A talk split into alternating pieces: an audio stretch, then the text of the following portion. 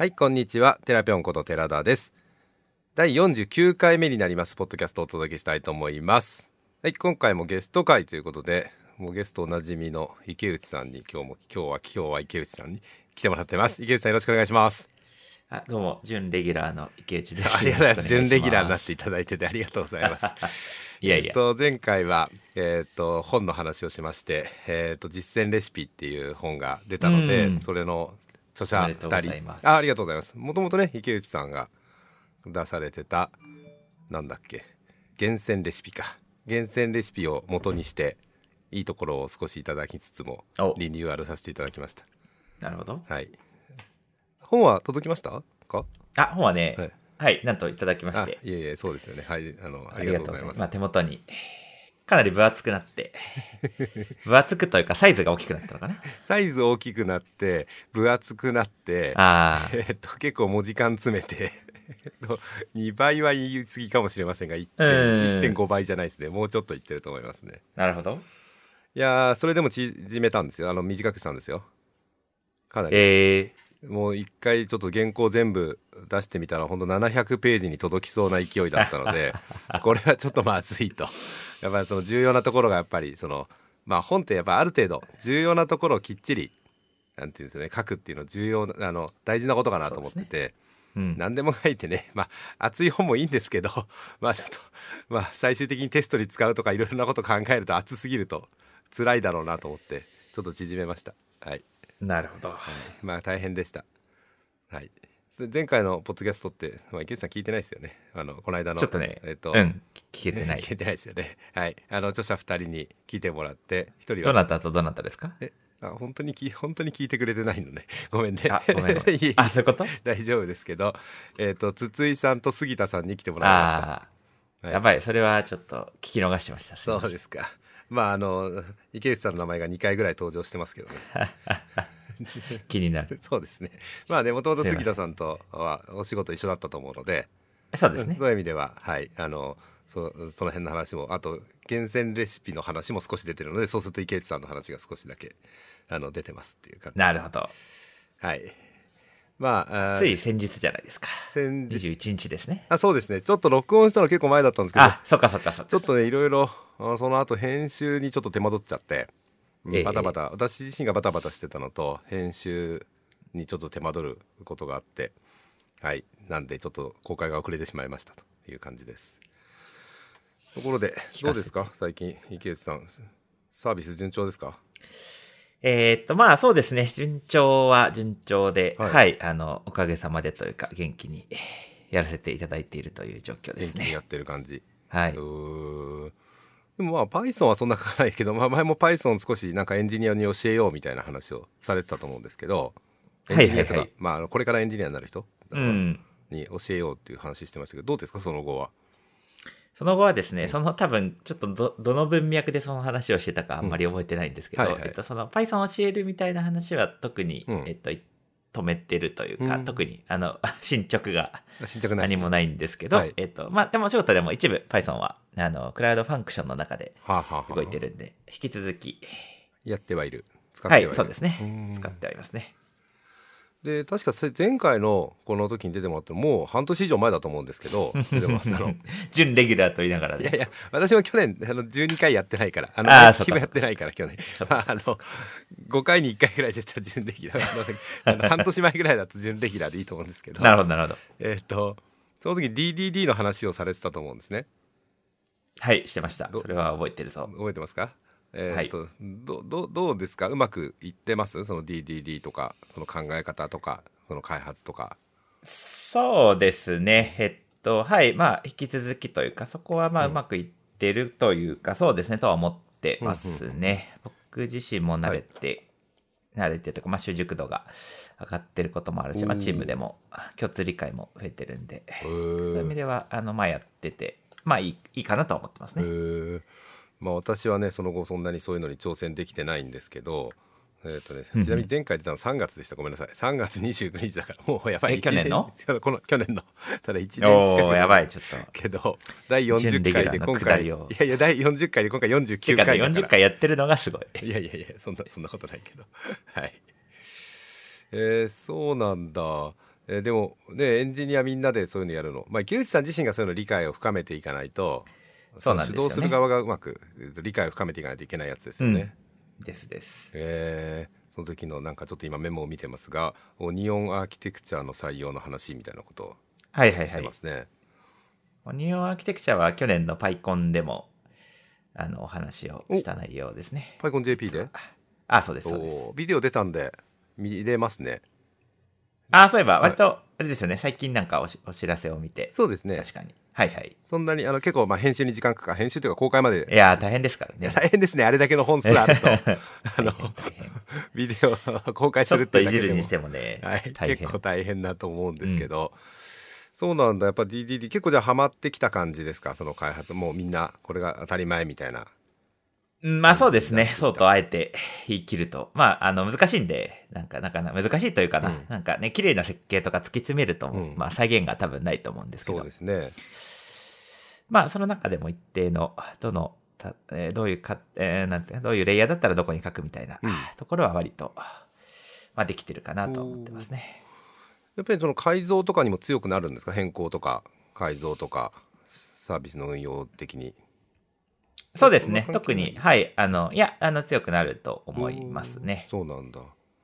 じゃあまあみんなの共通理解もできるし、まあ、ここにこういうふうに書かれてるとかっていうのもあるからよりスムーズにっていうのかな、えー、とそうですね。スピードスピード上げてまあ、レビューの観点とかが割と、やっぱり共通、共通化というか、その、こういう理由で、ここは、このレイヤーは、まあ、インフラ触ってるんで、ここには書かない方がいいですみたいな話ができるんで、そういうのが一番いいですかね。確かにね。そういうのをねそれどこに書くべきかみたいな議論ディスカッション始まっちゃうと結構大変ですもんね。はいはいはい。そうなんだ。へえじゃあうまくやってるってすごいな。今何人でしたっけ、まあ引き続きってチームチーム的には、えーっとね、か今ね、ちょっと、目下で言うとね、二人ですね。あ二人でやってる感じ。はいん、そうですね。じゃあフロントもバックエンドも。そうですね。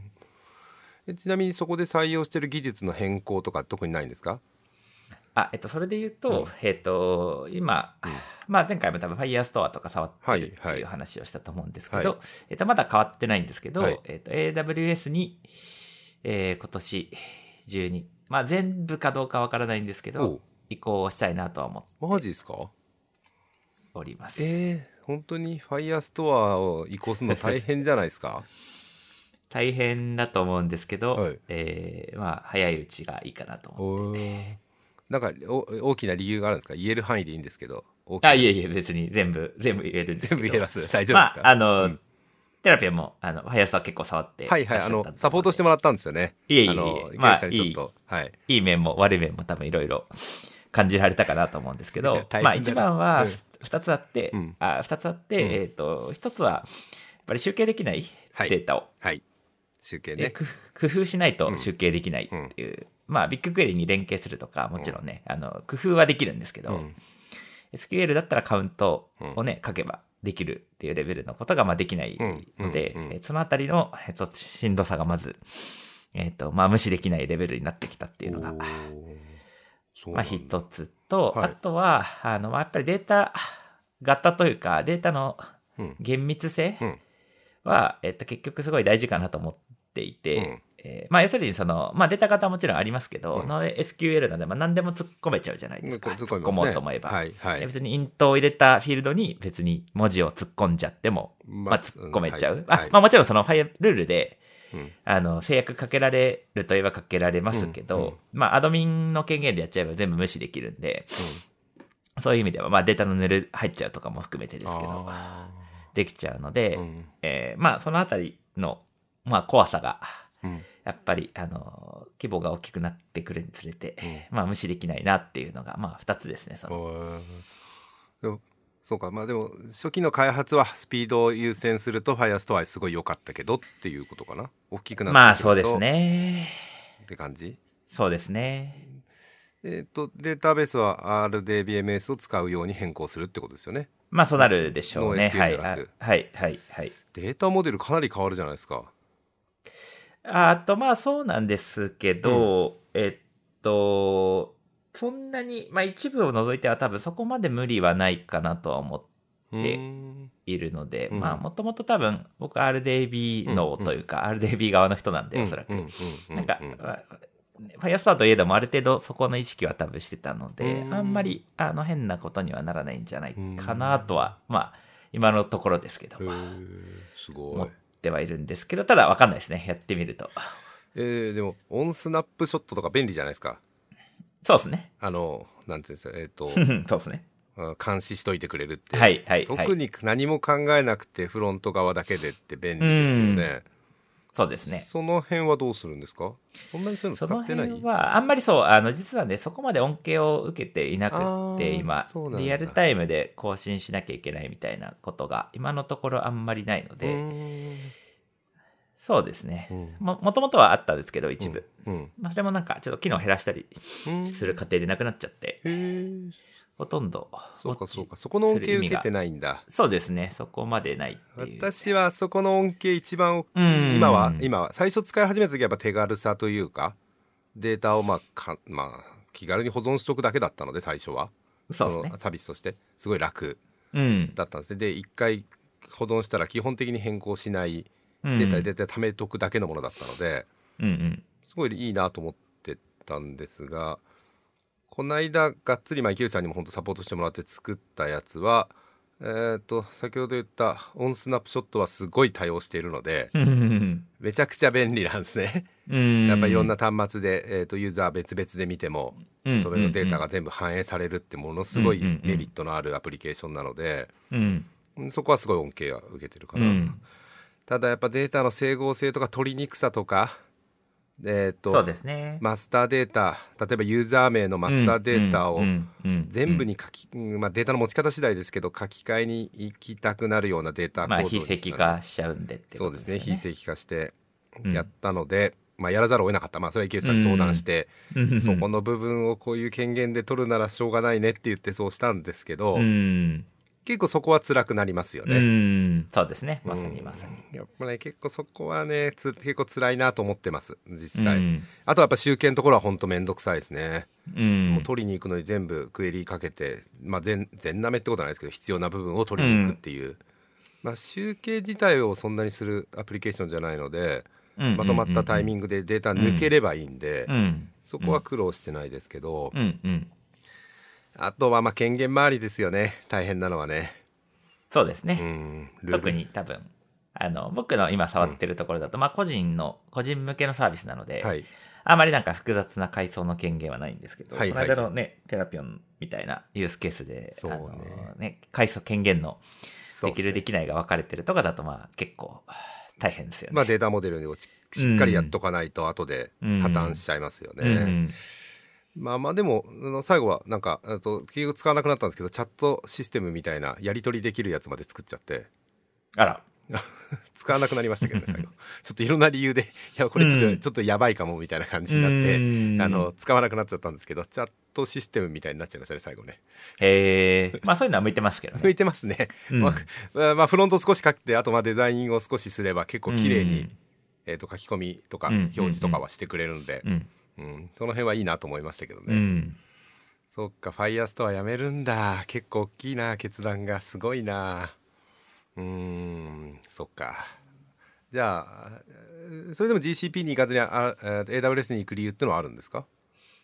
えっと、まあ、ちょっとね、具体的にそのいつの段階であるかどうかがわからないんだけれども、うん。結構そのちゃんとデータというか、うん。まあ医療サービスではないんだけれども、うん。将来的にそのちょっと事業ドメインとしてその医療の方向に近づいていくとすると、うん。まあかなりより今までよりもさらにそのデータの管理とかのあの厳密性とか、はい。なんかコンプライアンス面がすごいあの厳しくなってはいはいはいはい。いくので、まあはい。GCP がそれがイコールダメってわけじゃないと思うんですけど、はい。まあそのあたりを結構考えていくと、うん。えーまあ候補からはちょっと残念ながら外れるかなっていうそうなんだ。のが、そうですね。AWS の方がその辺サポートされてる？あ、そうですね。はい。まあサポートが熱い、あまあ Azure か AWS の方がそこは、あの、熱いと思いますね。へ。えそうなんだ。うーじゃあまあその辺もあってじゃあ全部もう乗り換えまあ全部を一気に乗り換えられるかどうかは別としても徐々にでも乗り換えていこうとえそうですね。はいモチベーショョンがあるっていうことなんですね。ですです。へえすごいな。大変ですねそのサービス作りながら、まあ、いやそうなんですよというねと。後ろ向きっていうと変ですけど、まあまあまあまあ。あの新しい機能ではからあんまりないわけですよ関係ないところなんで。そうなん関係ないですよねよ事業の事業というかサービスから見た時には、ですビジネスから見た時にはどっちでもいいそれをね、即口でやるぞって言ってるんですけど、うん。あのいいつできるんだみたいなね。そうですよね。ところは。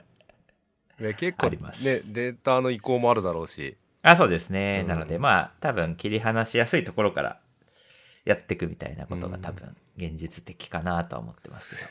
すごいな。エネルギーがすごいなでもそこに行く。いやー、わかんない です。わかんない。できるかどうかわかんない。できるかどうかわかんないえっと近況話をもうちょっとしますと。池内さんも結構ポッドキャスト興味があるとか音声メディアでっていうんで。えっ、とまさとツイッターやってますね。ツイッタースペーシーズあそうですね。ツイッタースペーシーズになったり、あの、はい。 Spotify のプラットフォームになったり、コロコロ。え Spotify のプラットフォームで何かあるんですか？あの、グリーンルームっていう、 Spotify がやってるベータサービスがあって、へえまあググリーンルーム？グリーンルームってね、ちょっとマニアックなね、はい。あの、やつが、まあ、ベータサービスかなんかであるんですよ。はい。で、やれることはあんまり変わんなくって、うん。要は、えっと、収録、生の、要は公開と、うん。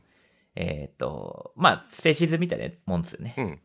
と、まあ、あとは、一個違うのは、録音データがちゃんと手に入る。はいはいはいはいはいはい。その後にうんっていうのが、多分スペーシースペーシーズも録音最近残るんですけどデータとしては取れないんですよ取れないっていうのはまあ無理やり取れば取れるんだろうけど、はいはいはいはい。サービスとしてはそのダウンロードを提供してないんですよね、で Spotify のやつは、うん。えっと、グリーンルームはあの終わると MP3 があの転送されてくるというかダウンロードできるようになってるっていう違いがあって、まあうん。グリーンルーム面白いかなと思って一時期やってたっていうぐらいなんですけど、はい。まあ知られてないので人が来ないんですよ。グリーンルーム自体は初めて知りましたごめんなさい。知いらなかったやいやほんとほんとまあツイッタースペーシーズの方がまあねツイッターアカウントでそうですね。あの知り合いにはお知らせしやすいですよね、そうそうそうそう。なので、ただね、ちょっと Twitter スペーシーズも Android 端末だと、うん。なんかね、動かないんですよね、ちゃんと。えそうなんだ。なんか動いたら動かなかったりするので、なんか安定してないですね、まだ。あみんなどうしてんのかなと思って。ね機種の問題かもしれないけど。ーあーででもスマホでやるんですよねあれってねあそうそうそうそうマイクつなげてっていうまあもう、スマホで気全然こういう形じゃないですね。でますあです。そうですよね、まあ、その辺の気楽さはいいですよねいいけど、まあ PC からね、できればいいのになと思ってるんですけど、まだできない。できないんだえできない。えっ、と Spotify の方はできるんですか？グリーンルームの方は Spotify の方も、いや、それもできない。そうなんだ。じゃあもう本当にクラブハウスが別の、ね。会社が別のサービスでちょっとサービスの形態変えてやってるっていう,、あ、もうですです。へえそこにそんなニーズあるんだね。まあちょっと驚いてるけど。ん。まあ、まあまあ、その、設備を持ってる人の方が少ないですからね。ああもちろん。それはね そうだけどやっぱ消えちゃって、その場で音声でコ。ミュニケーションはいはいはいはい。会議じゃないじゃないですか。そうですね。公開したいっていうモチベーションがあって。そうですね。確かに確かに。で生放送で。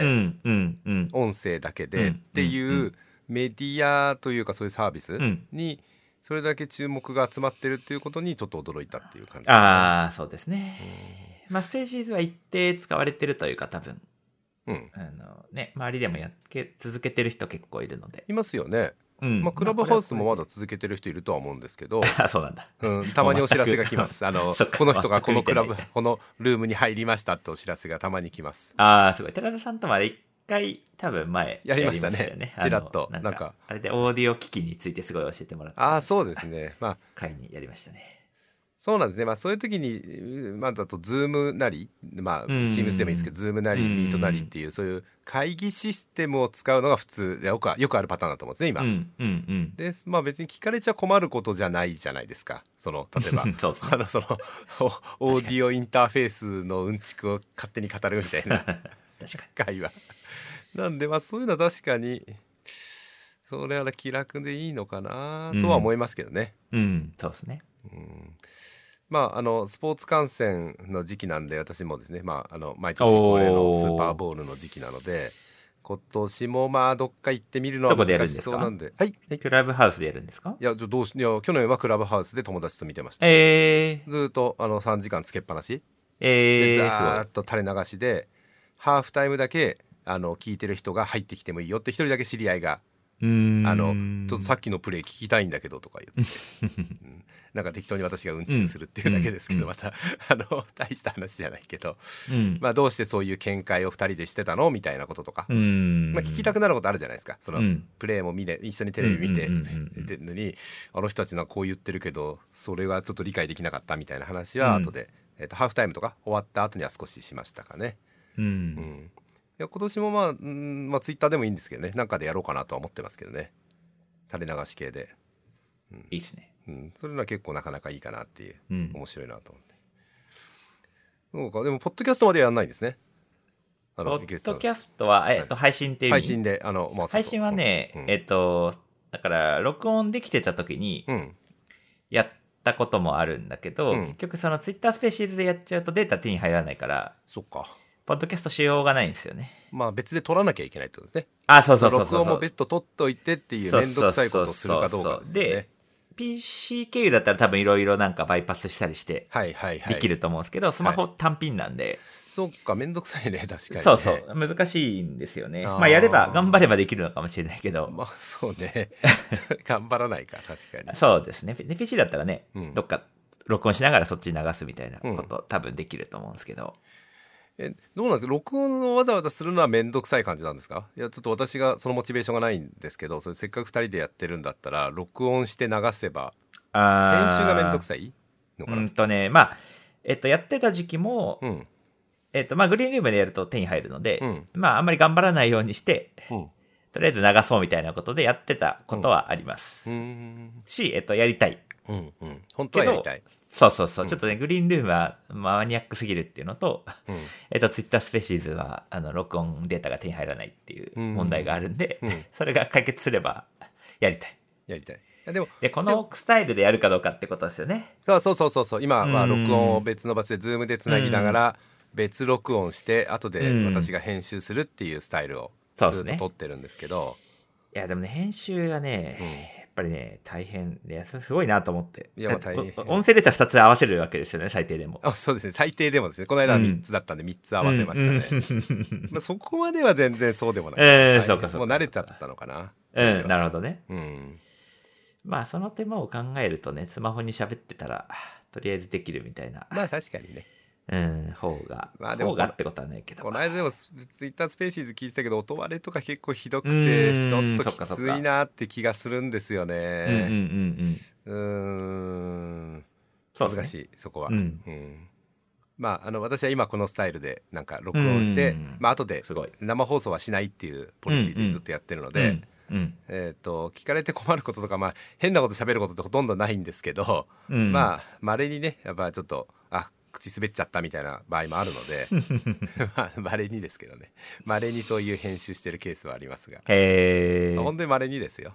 本当に40何回やってゲスト会多分30何回やってますけど、うん。記憶があって本当に消したくて消したのは23回じゃない23回じゃないですかね。何ですか？その、えっと、コンプライアン、コンプライアンスというか、まあそうですね。やっぱりあの本当はそんなに言いたくない仕事のこととかを少しちょっと滑っちゃってあのついついあの言っちゃたとか、いやいやそこはそういう言い回しをしたかったわけじゃないなんか誤解を与えてしまうような、なるほどね。まあ、厳密にその秘密なことを NDA に引っかかることを言ってるわけじゃないんですけど、うんそれをなんかまあ真に聞く人が聞いたらみたいそうな。聞く人が聞いて真に受けられちゃって誤解されちゃうとあー良くないみたいなことってあるじゃないですか、まあそうですねう。んまあ、そういうのはまあ消したりたまにうん本当にそういうのはまれまれにですけどね、うんしてま。す。うん。そっか。で私まああのここのところ、おまあ、去年、まあ、このポッドキャストでも何度も喋ってますけど去年結局講師業がめっちゃ増えたんですよ。うん。ずーっと週に1回ぐらい講師業やってたイメージぐらい、うんずーっとやってたんですね。うん。企業研修から始まって大学で授業やったりまた企業 Python の授業なんですか？ん大体 Python かデータ分析に少し入るか入らないか、うんまあ、入ってるケースもありますね。うん。入ったりするケースあと一人でやってるケースもあれば、えー、とチームで3人とかでやってるケースもあるので、まあ、3人でやってる時にはどっちかと私は、まあ、Python の、うん、なんていうの初心者向けっていうかうん最初のスタートうんみたいなところをやって、うん。最後別の方にうん機械学習みたいなところやってもらったりとか、っうん。ていうパターンもあって結構ずっとやってってであとまあ、まあこういうなんかポッドキャスト撮ったりとか、えー、と YouTube やったりとか始めてて機材も揃ったこともあってうん。講習ビデオとかも作り始めましたね。講習用のその研修ビデオっての。おー、それは案件でっていうことですか？案件で。うん。まあどっちかというと資料作ってくださいって言われて説明会やってほしいって言われたのでいやビデオのあの解説ビデオつけたらどうでしょうか？っていううん。逆に提案して自分の首絞めたみたいな。あのめっちゃ忙しくなって編集までやってあのコンテンツ作って 自分で動画撮影一人でして編集して収めるっていうのは結構ねワン完全ワンオペでやったんですけど。まあちょっと大変すぎですね確かにね。う。ん。まあ大変ですけどやっぱ効果は大きいかなと思ってて、おまあ資産になりますよね、一回ね。そうなんですよ。ちゃんと作るとね。うん、資産にしようと思って自分の会社の、うん。うん。で資産にはなったかな多分ある程度、うん。でこの間ちょっと別でまたこれと年末年始にも絡むんですけど、ね、12月ぐらいにちょっとなんか無茶ぶりの仕事が来て、お。まあ、その研修関係なんですけど、うん。ちょっと新しいのこういう観点じゃなくこういう観点に変更したいんですってこの観点の新しいコンテンツ作ってお2月から授業やってくださいみたいな。お無茶ぶりが来たわけですよ。うん。悩んでその3人でやってるやつなんですけど悩んでうん。で結局内容がウェブの初心者向けウェブの技術みたいなウェブシステムとはみたいな、お結構まあざっくりしてるんですけど、うん。まあまあ基本的なそのウェブって支えてるものがすごい複雑じゃないですか。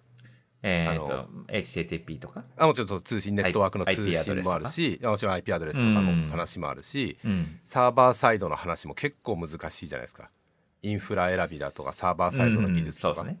で最近だとクライアントサイドないわけにいかないでしょっていう話うん。うん。して、うん。でまあなんかなんとなくみんなウェブ使っててウェブシステム簡単に作れそうみたいなことをみんな言うんですよ。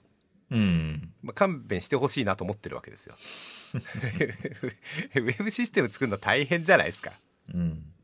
そうですね。あのまああの構成要素知ってて全部できる池内さんとかみたいな人がいればいいけど。池内さん全部一人でできちゃうからいいけど一人でできる人なんてほとんど世の中にいないしうんあのサーバーもサーバーサイドのことからインフラからうんネットワーク、うん。まあ、ネットワークとインフラかなり近いあの、うんうんとウェブの世界だと小さいかもしれませんけど、ネットワークっていうのは。うん。まあとはいえ DNS の仕組み知らなきゃいけないとうんか、うん。まあ、この間別のやつでハマったやつでクッキーでハマったりとか、うん。サードパーティー製クッキーでハマったりとかってめっちゃうん。難しいと思うんですよいろんなところが。いや、そうですね。複雑なしあとスマートフォンアプリみたいなの、うんまあ、気軽にアプリにすればとか言われても アプリ作れないでしょみたいなうん。うん。思ってたりしてて、うんでどういう要素があるのかみたいな話をちゃんと授業でやろうっていうことにしたんですけど、うん。なるほど。まあ、またここで余計なことを私が思うわけですね。これはうん。ビデオにして、えーっと反転授業にしようと。うん。先にビデオを見てもらって、うん。うん。質問だけもらって、それを質問に答える回あとは手を、を動かす回、うん。まあ、実際何かサンプルアプリみたいなのをサーバーサイドだけでもうん。いいし、まあそのクラウドにアップロードするでもいいんだけど、うん何かそういううん手を動かしてもらおうみたいな、うん。まあ、そういう余計なことを思う考えちゃったわけですね。なるほど。でそれで自ら正ね。正月明けに3時間分のビデオを撮影するっていうのをやったんですよ。自宅のスタジオで？違いますそれはねプロのカメラマンが 撮ってくれました。えー。そのまあと依頼を受けてる仕事依頼を受けてるのでその依頼してるところがえっとうーんとビデオなんていうの映像ディレクターみたいな人がいて、えーまあ、その人の関係の人たちでうんプロでカメラマンとか音声さんやってる人に撮ってもらいました。まあ、ガチであのえっとまあ会議室ですけどねうん。この話なんかさすごい昨日仕上がって昨日ビデオが上がってきたんでこっちとしてはテンション上がってるんでこの話長くなっちゃうんですけど もうちょっとすると もうちょっとしていいですか、うん。すいません。もあのうんとまあいろいろ考えた結果、まあ、資料を作る時間もそんなにないと。正確なパワーポイントを全部作って教科書作るみたいなことはまあ無理だろうと、うん。時間的にも。うん。でいい教科書が世の中に売ってるんですよやっぱり調べてみたら、まあ、この教科書読めばいいんじゃないみたいな教科書があったんですよ。でなので、まあ、もちろんその教科書配って終わりっていう話もあるんですけど、うんまあ、教科書読んで勉強できるって結構大変短時間で難しいから、うんまあ、それを補足するような周辺の説明をうんビデオにしようとしたんですね。うん。うん。うん。で、えー、とスライドはあで16項目に分けてまあそれはさ前もって16項目に私が分けてうん。この内容この内容うん例えばウェブとはとか、うんクライアントサイドの技術とかうんクッキーとか、まあクッキーあったかな忘れたけどまあなんかそういうような、うん例えば、えー、と HTTP 通信のスステートレスの話をしたりとかうん。まあそれだけでっていうのを10分ずつのビデオ16本作ったんですよ基本は。うん。ぴったし10分じゃないんですけど、うん。うん。よくこの MOOC とかって言われてるそのオンライン学習の世界では7分を超えてくると人間だんだんんなんか頭に入ってこないっていうふうに昔学会発表されたやつがあって今でも信じられてるんですねそれがおー、それやばい。気になる。そ気になりますよね。でその後のね。今ちょっと授業、あの、はい。本業の方でもちょっと動画をお。作るかみたいな。いやコンサルしますよっていうぐらい詳しくなってるけど まあでまあ真面目な話なんで10分にしたいんですよ、うんう本当は。んうん、10分未満ぐらいって10ことね、分未満ぐらい。10分以下は10分未満にしてやっぱ5分に仕上げるのはすっごい難しい。うん、一つのコンテンツ、情報量すっごいい薄くなっちゃうか、うんうん。なんかよくわかんないところで切れるかになるんでうんうんうんうん。10分ぐらいにうまく切るっていうのは一つのポイントうなんですね、ん。でまあそれは知っていたのでじゃあ10分ぐらいで説明できるように16項目になったんですね。うん。だから16項目かける10分なんで160分ぐらいの動画ができてきたんですけど、うん。まあ厳密に言うともうちょっと長いんですけど、うん。で資料は23枚しか作らない、まあ、本当は最初は1枚とか2枚でいこうと思ったんですけど1個に対して。で資料をそんなに丁寧に作ってる時間もないしうん。あのやっぱそこに厳密に言葉で書き始めると多分終わらないって思ったので、まあ絵を示してる感じなんですよ大体。うんうんうん例えばネットワークのよくある図みたいなのを示して、うんうんまあ、そこに、えーホワイトボードになる、うん。あの画面ってあの知ってます？そのなんか、えー、とその上から書けるあのはいはいビッグパッドとかっていうあのシャープがしてるやつだとビッグパッドってやつなんですけど、うん。そういう画面を表示しといて、うん。パワーポイントみたいなそのスライドの絵とかをうん表示しといてその上からホワイトボードのように書けるっていうやつがあるんですよ。うん。でそれを使って解説をするっていうイメージにしてた持っていったんですね。で授業っぽい。授業っぽい。うん、うん。で直前にそれの練習をしたらうん。で2人でやろうと思ったんですその講師が3人いるから。うんだけどもう私が喋ってる相手にもう一人何したらいいのかとか、うん。面白くならないと思ってうん。前々日か前日ぐらいに急にそこで事務方やってもらってるアシスタントの人がいるのでうん。その人そんなに詳しくないわけですうよ、ん。うん。ちょっと隣に立って話をずっと聞いて質問をしてくださいっていう無茶ぶり を2日前にして原稿なんかないから、うん。あの、うん。適当に俺が喋るからそれに対して、あのなんか突っ込んでみたいな無茶ぶりをやったんですね。うん。で、えー結果が上がってきてまだ半分ぐらいまでしか見てないんですけど、うん。まあまあなんかうまくできた感じ。お。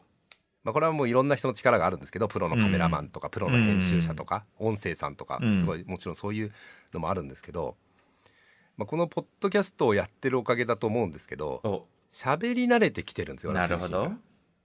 だから質問を10分、まあ、10分間喋ればいいので、うん。まあ、10分喋り倒すっていう感じなんですけど、うん。まあ、その中で少しホワイトボードを使ってここはこの辺ですよねとかこういうことですよねって急に思いついたことをいきなりどんどんは、うん話し始めるっていううん。感じにして。うん。でもうもう一人その、えー、と相手方やってくれた人もすごいなんか聞く力があるっていうかなんかすごいちゃんと質問とかしてくれて「これ分かります?」とか。もういきなり「ブラウザって何使ってますか?」から始まるんで。おお「ブラウザ意識してブラウザって変えてますか?」って。うん。まあ変えてないじゃないですかほとんどの人。まあ、うん。池内さんとか私とかはねブラウザ変えてると思うけど、うん。あの意識してるけど、うん。でまあ、そんな話から始まってやりまして、うん。いやー作れてねなんかこれはね結構いいコンテンツになって今回だけで捨てるのは完全にもったいないうん。感じになりましたね。はい。えなんか昨日上がってきたばっかりでちょっと興奮気味なんですねそれについては。おお、それは聞く人は誰なんですか？一応今のとこころ企業研修で受講生が決まっているので、ろ、うん。まあ本当はもともとはだからリアルなり Zoom の何オンラインの講習を受ける人たちが聞く予定だった。うん。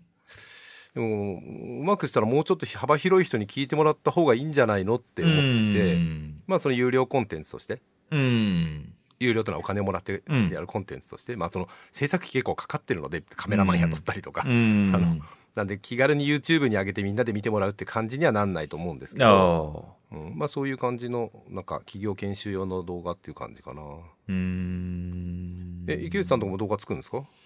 動画は、あの、サービスの方で、あの、ちょっといろいろ説明をするような、うん。あの、ことをしたくってですね、うんうんうんうんユーザーの方々に。うんうんうんそれでちょっと、あの、作ろうかな、みたいじゃあ結構短めって感じですねな。えー、そうですね。講そうですね。習っていう感じじゃないですよねいや、全然。本当にまあ、うん。パッと見てパッと使ってもらうみたいなそうですね。ただ、まあ、将来企業向け何がしみたいなのも全然なんか、うんあの、ある可能性はあります、あります。そうなんだへえだからプロに頼むんでしょ？ってそういうのってまあでもそうですね。はい、はい。ねえうんまあちゃんとディレクションしてやまあそうですね。ディレクションだけ、はい、うんやってっていうことにはなるかなとは思ってますね。まあねまあねうんいやプロに頼んだ方がいいものは絶対できると思いますけどね それはいやでも短い方がいいですねうん、なるほどね。やっぱり7分ね。長いのはダメですねいやー、7分、7分。7分って結構重要らしいですよ。だから10それは分にする。その、分かれてればいいって感じですか？そうそうだから一つこれを勉強するってまあそのタイトルがあっててそれをうん、うん、別に連続で見れる仕組みがあればいい、ずっと見たい人は次々っていくから。はいはいはいはいはいはい。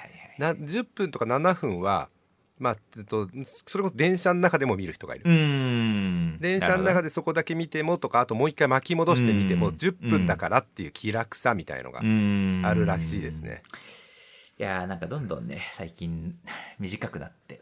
そうそうそうそう。TikTok みたいにね短いやつが流行ってるらしいですけどね。いやービデオ編集は私もまたさっきもちょっとやってたんですけどビデオ編集。ねなんでだって話だけど。いやいやあの先週ご存知だと思いますけどパイコン九州っていうのがありまして。ああ、なんか、あの、うん。熊本ですか？熊本であったんですよ、はいはいはいはい。で行ってきて。はいはい。で、まあ、とスピーカーとして行ってるんですけど、うんそのこの間のその前に10月にやったパイコン JP の時にパイコン JP 来場者にインタビューを取ったんですね。おー。インタビューを取ってそれをまとめて動画にして流したんですよ、えー。で最後にはちょっとキーノートのインタビューとかも入れたんですね、その時には、うんうんうん。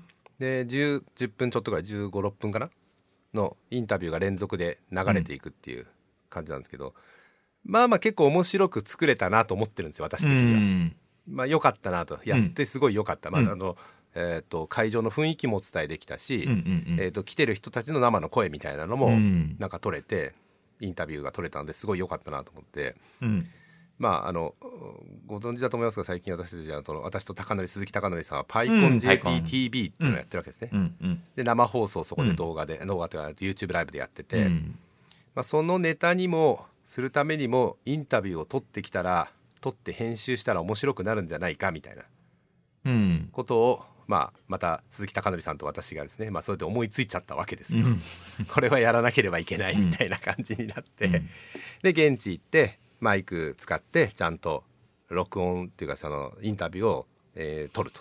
うん。いうのをやってきて来来週っつっていいのかな？今週今週がいつかみたいな話になっちゃうけど、えー、と今度かな？2月の4日の日が PyConJPTV の日なのでうんその時にまでにちょっとな流せる準備ができたらいいなと思って、うんうんうんなんか編集してました。ないる結構編集面白いですよ。動画の編集も。いやーなるほど。ね、なるほどでしょ。う。いや 何何になりたいんですかって言われちゃってるけどね最近私はね。ー いやいやいやでもねえ最近は、うん、動画の編集スキルがあると YouTuber として活躍できるからね。まあそうまあ、ええ。まあそうですね。まあ、ええ。あの YouTuber としてっていうのはやるかどうかは別としても まあでもその動画撮って編集できてみたいなところはまあ今の時代は必要かなってまあそうですね。のセルフブランディングするなりなんなりしていやしいいと思いますようん。すごい。しあとまあやっぱり今後必要になるスキル、うん誰かが。自分でやれなくてもいいと思う、やんなくてもいいんですけど、うんうんやっぱうんそのどっかに持ってたいスキルの一つかなってうんうんうん思ったりしてるんですわかるね。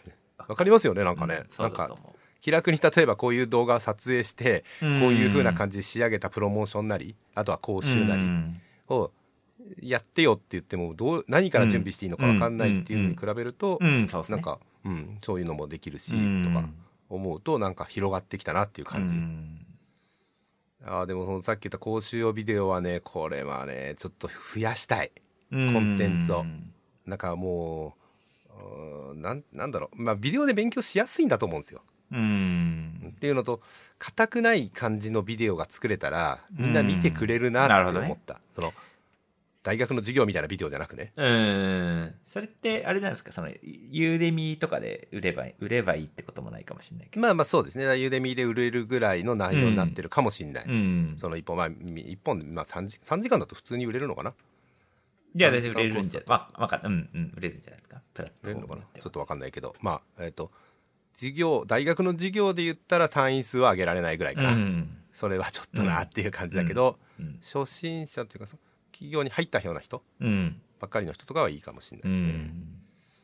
そうなんですよ。動画ねもうこだわっちゃってね。もうどうしようもないですね。なんかね。はい。まあそんなことを最近ねすっごい思ってやってるんですけど。うん。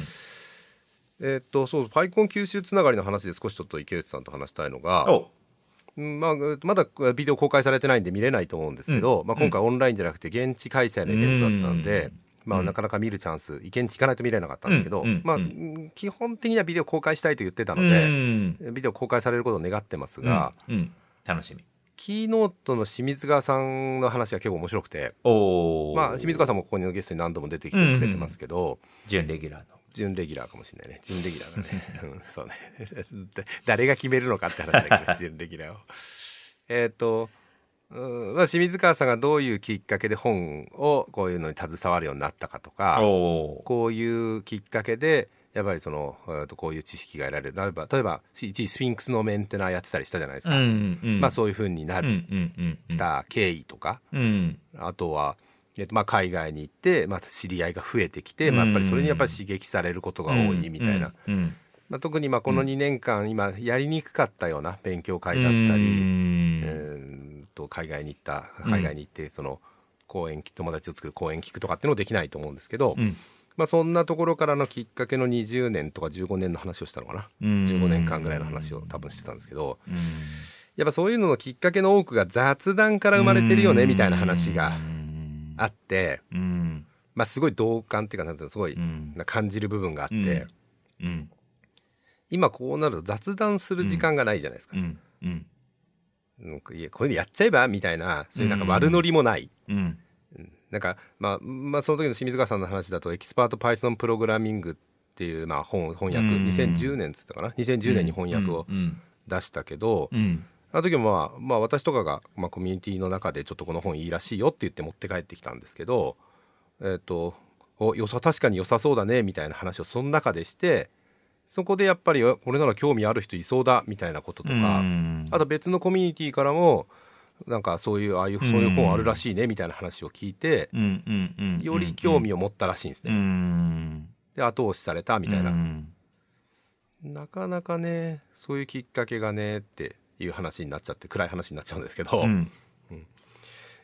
雑談どうしてます？みたいな感じですかうねん。社内とかでも。うん今会社がやってるんでしたっけ？会社は？今は？会社はね、あの、一応ね、週の短い時間なんだけど、1とか2とかをあの出社日に一応して、あとはリモートみたい。な。あ、1日？あ週の、はい週1回とか週2日とかをあの、リモ、あの、出社デーにして、うん。あとはリモートっていうのが、最近の、えっ、と、働き方ですね。うーん。じゃあまあそこでまああとチームメンバーとかとは会えるからまあ、そうですね。雑談にでなることもまああるえーそうですね。あとは、えっと、ズームを一応、そのオフラインの時も、まあ、いつでも喋れる、まあ、ズームをつなぎっぱにしてるんですよね。あの、まあ、え画面出したりとか、ミュートにしたりとかは勝手に、あの、してねって感じなんですけど。えー、ずっとつなぎっぱなの？あ、そうそうそうそう。え辛くないですか？疲疲れないですか？と、いや、別に、ほぼ喋ってないんで、で、ただその、今ちょっと会話できます、みたいな、くだりをスラックでやって、ズームつなぐみたいなことをやるじゃないですか。それが無駄だなと思って、あの、まあ確かにまあ、人数が少ないのでね、できることなんですけど。とりあえずみんな入ってるズームを常時あの解説してって、まあ喋りたければそこで喋って OK みたいな。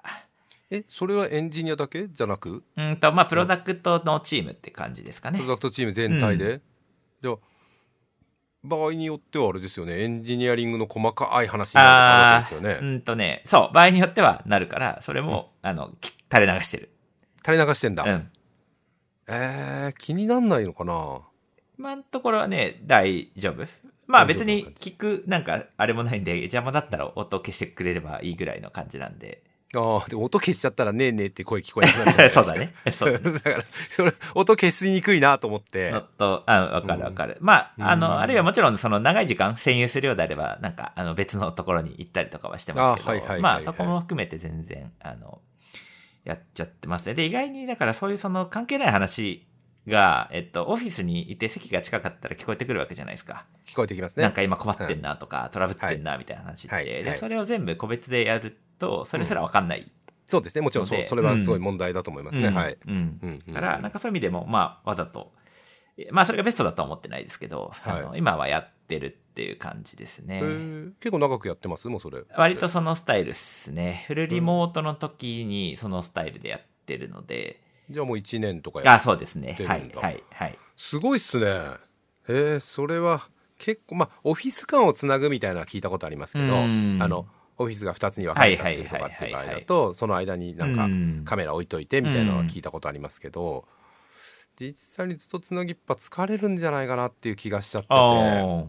まあでもカメラオフとかにもしてたりもするんで、うん。あんまりなんかそこの不具合は別にね、あの、なんか監視をしてる目的とかでは全然ないので、もちろんねうんそうだよね。あとはあれですかね、もサボてるからっとあれだと、まあディスコのなんか音声つなぎっぱとかもやあってる人たちはいたりすそれはいるって聞きますねうん確かにね。うん同じか。なんかその、うん、その延長みたいな感じで、うーん。なんかね、もっと他にいいツールがあればいいのかもしれないけど、今んとこズームでやってる感じ今はそうですね。で、人が増えたらちょっとやり方は考えなきゃいけないなとは思ってますね。スラックの私そんな使ってないんだけど。はいはいはいはいはいスラックのなんだっけ？はいはい、えっとありますね。ありますよねあれ、あの、僕ちゃんと使ったことないですけど、どうですか、い。やうちの会社で俺たちもねほとんど繋いだことないんで何ともあのコメントができないぐらいなんですけど、えっとまあ、ありますよね。ありますよね。 Teams でやってるところもあると思いますね。はいはいはい。 Slack のあれが開設されることはたまにありますねうちの社内でも、 Slack はそれは音声メインでやるんですか？基本音声メインですよね、顔も出せないことはないような気もするけど、音声メインですかね、なるほど。えー、そうなんだ。えー、すごい。じゃあそこ雑談的にもまあそこで雑談してもいいよみたいな感じなんですね。まあそうですけど、ただ、あの、やっぱり、あの、ある意味チャンネルを占有しちゃうので、うんしにくいと思いますね、すごいね。みんなに聞こえるしそっか。あ、そうそう。し、オフィスの方が、まあ、比較してみても絶対雑談してるんで。そりゃそっか。うん。そうだよね。一、まあ人がずっと喋り続けちゃうもんね。あ、そうそう。だから雑談の解決にはなってないですね。うん。ねまあでもひその状況を知ったりするっていう時にはいいっていうそうですね。感じですようね。んふうにね私たちもまあ私たちはまあ Zoom ですけど、うん必要な時に Zoom つないでるんうですね。ん。なんでなんかトラブルとかでもうみんなでやんなきゃいけない時はうんみんな呼び出してズはいームに来てもらってますうね。ん。うんまあね音声があった方がテキストだけよりも圧倒的にコミュニケーションコストが低いので、うん。そうしちゃってますけどね。で、か。それで、いや、その雑談、まあ雑談の話って結構、テラさんとかとも、多分去年というか、ポッドキャストとかでも割と課題感としてはなんか共有してきたような気もするけど、えっと、清水川さんのその話としては、その、どういうことだったんですか、雑談が大事でそれが失われてしまったよねっていうえまあ、まあ、まあ一つはコミュニテティへの参加を促すみたいな感じ。積極的にコミュニティへの参加を促したりとか、まあ、そういうところから得られるうん。知見とか、まあ、いろうんいろんなものがその、うんこうえっと、聞くだけじゃなく。うん。で、まあ、本当はまあ清水川さん来なかったんですけど来て話をする予定の話をうん。リモートでされたんですね。ちょっと辛かったと思うんだけど、や やっぱこれってやっぱりこういう機会が生まれてることがすごいよ、いいですねっていうのが本当のそのストーリーだったんじゃないかなと思うんですが、ああ、なるほど。それは、あれですか、また、オミクロンがみたいな感じで？そうですね清水川さんが何人かやっぱりもうやっぱ、まあ、熊本まで行くのはちょっとよくないとか、まあ難しいっていう人がいて、そういう人たちはリモート発表になったうんですけど、うんで清水川さん自身もリモートを選択してっうんていうことですね。だから、まあ、そのやっぱりコミュニティのまあどちらかというとまあキーノートなのでコミュニティでどういうふうに付き合ってきたかとか、コミュニティがどういう役割しがあるかとか、Python どうなのかみたいな話うんだと思うんですけど、うん。まあそういう流れだ話だと思うんですね、うん。この10年自分自身がどういうふうに付き合ってどういうふうに変わってきたかとか、うん。まあ、えー、とどう学習してきたかみたいな話も含めて。うん。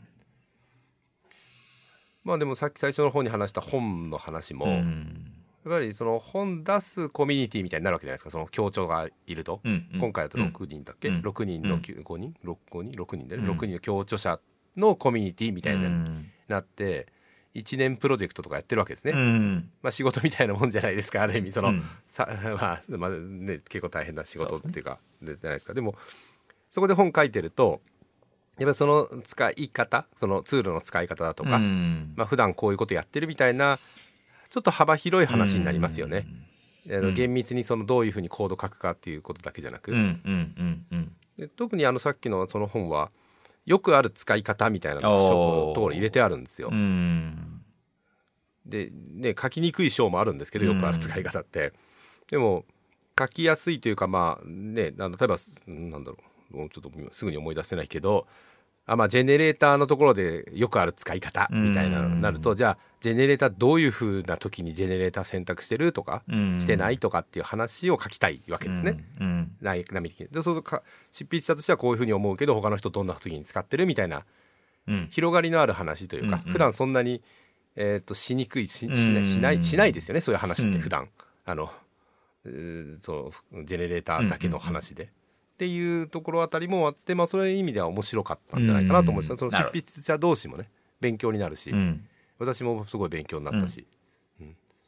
まあまあそういう話でしたね清水川さん、まあ、さ清水川さんの話がちょっと脱線しすぎたけど、うん。で結構面白かったですよやっぱり、うん。なんだろう、うん、EOL パーティーもねなんか記念すべき回だったななんていう振り返りも含めて。うん。そうね。でも現地に、えーこれなかったらちょっとかわいそうだったかな、うん。まあ雑談はまあ本当にそうですね、雑談というかなんか偶然のまあ偶然のなんか会話が出ないんですよね。リモートだと。計画仕事は出ないですね。計画された、まあ雑談すら計画しないとできないって言ってる人がどっかにいましたけど 今からここで雑談をしますって言わないとできないっていうねオンラインだと。そうですね。うん。それ雑談なのってそうそうそうそうそう。計画雑談みたいなね。計画雑談ってのがあるんだ。いやだからなんか結構僕も割と思ってますね。で割とだからそういうそのオフラインの出会いとかうん。いうので恩恵を受けてきた人たちがうん。なんかリフルリモートっていうかそのオフラインんオンラインか。オンラインの世界を推奨して、まあ、若者から機会を奪うことに対しては僕は結構あの怒ってはないけどおお結構思思うところはありますね。うんっていうとまあリモートでいいもう仕事としてはリモートで。あまあまあそうそうですね。とかも含めて、うん。あのでまあそれはい一部は正しいんだけどうん。ただ自分のキャリアとかうん。人脈とかって絶対オフラインで形成してきたものがあるはず。いやまあもうそそれしかないですよね。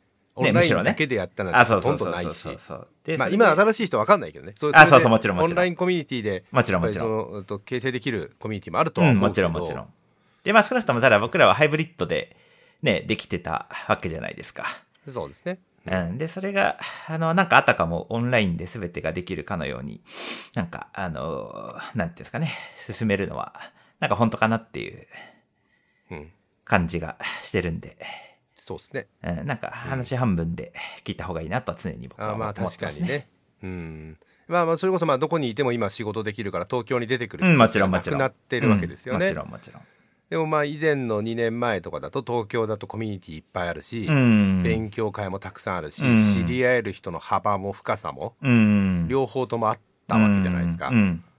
まあそういうのをもうすでに持った人だったら外に行ってそうですね例えば。どっかその、えー、とそんなに人が合わないような地域に行った時も、まあ、またオンラインでコミュニケーションできますよね、うん。そうしやすいし、ですね。で、僕もなんか振り返っても、うん本書き、あ企画きっかけうん、で、あの、Python の要請読本なんですけど、寄せどこ最初ですそうかそうそう。おー。あれも PyHack で、多分、高則さんとかが何気なく多分書きたい人みたいな、興味ある人みたいなのをなんかその空間に投げかけて、そう興味ありますみたいなはい話から始まってて、まあオンラインだったら多分、まあもちろんね、あの、わかんないですけど、うんまあそういう多分ね、言いにくいっすよね。投げかけにくいし、返事もしにくいっていう。投げかけにくいし本当に書けるかどうかって知るまでがすごい大変かうら、ん。もしオンラインでしか参加したことないメンバーで、うん。まあでも池内さんその時にもうすでにパイコンとかでチュートリアルとかやってたような気もするからうん。まあそこはまあ逆にいいのか。でも声かけられた時にやるっていうそうそうそう、ところだよね。僕側の方が多分言わないと思うんですよね。まあ言わないかどうかわかんないけど、うんうん少なくとも何らかの躊躇というか、うん。障壁は多分あったと思うんで、なんかそういう意味では僕はかなりその、オフラインの、なんか、まあね。のそういうなんか雑な コミュニケーションの恩恵を受けてきてると思ってるんで、そうですね、うん。確かにねあそういう意味でまた実践うんレシピの話になっちゃいますけど、うん。あれはほとんど会ったことない人は一人いましたよ、うん。福田さんはほとんど会ったことなかった、うん。実際には 2, 度ほど会ったことあるんですけど、今私は、でも書き始めた時はなかったんじゃないかな。まだ。その、うん。オンライン登壇とか見たことあるし、えー、とブログとか読んだことあったけど、っていう関係うん性うん。だったと思いますね、うん。だからまあないわけじゃないけど、うん。っていう感じかな、うんうんうん。まあ今回の場合みんなあのオンライン時代だったので、えー、とオンラインで、えー、と一本釣り的に、うん。あなたはこういうのやりませんかって言って一人ずつ聞いて回ったってうんうんういうん。やり方だったんですけど、まあそうねオンラインでね。あの時覚えてますよその陽性読本の時の話は。私も、うん。相談には結構早い段階で載ってたので、うんうんでちなみに島田さんも初めてだったと思うんですけどあの本、うん。うんおそらく。島田さんはその夜の飲み会で決まったんです。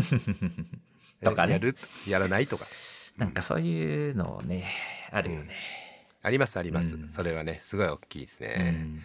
確かにね。だからまああの私もオフラインのイベント好きだしなるべく参加したいとは思ってますけどね、主催もしたいし、うんまあ、パイコン JP もねうまくやれば今年も今年うまくっていうか 今年も現地開催は多分やる方向になりそうだなと勝手に思ってるんですけど,、うん。なるやってくれればね、うん。いいかなっていう感じです、ね、まあオンラインでね、なんか家でながら聞きできたりとか、あの動画が必ず残るみたいな、そういう、なんていうか流れが生まれたのは、あの、すごいいいなと思ってますけどね。そうですね、うん。はい。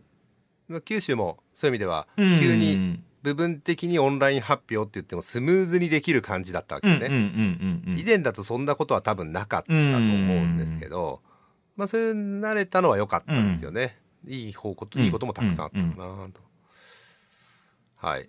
こんな感じで雑談ね。私もまあ好きなんでね雑談。はい。すいません。ずっと雑談。これこのポッドキャストも雑談といえば雑談ですけど、そうだね。はい。ちょっと話は変わって、うん。えっ、と起業とか転職とかベンチャーへの参加とか、うんまあ、これ池内さんへの質問っていう感じなんですけど、はい。まあ、池内さんは、まあ、会社勤めから起業した感じそうですね。だったんだっけ、はいあのは起業した感じ、特に転職っていうよりはもう一気に起業するっていうそうですね。ある程度ある程度した時私が知ってからの話ですうんけど、うんうん。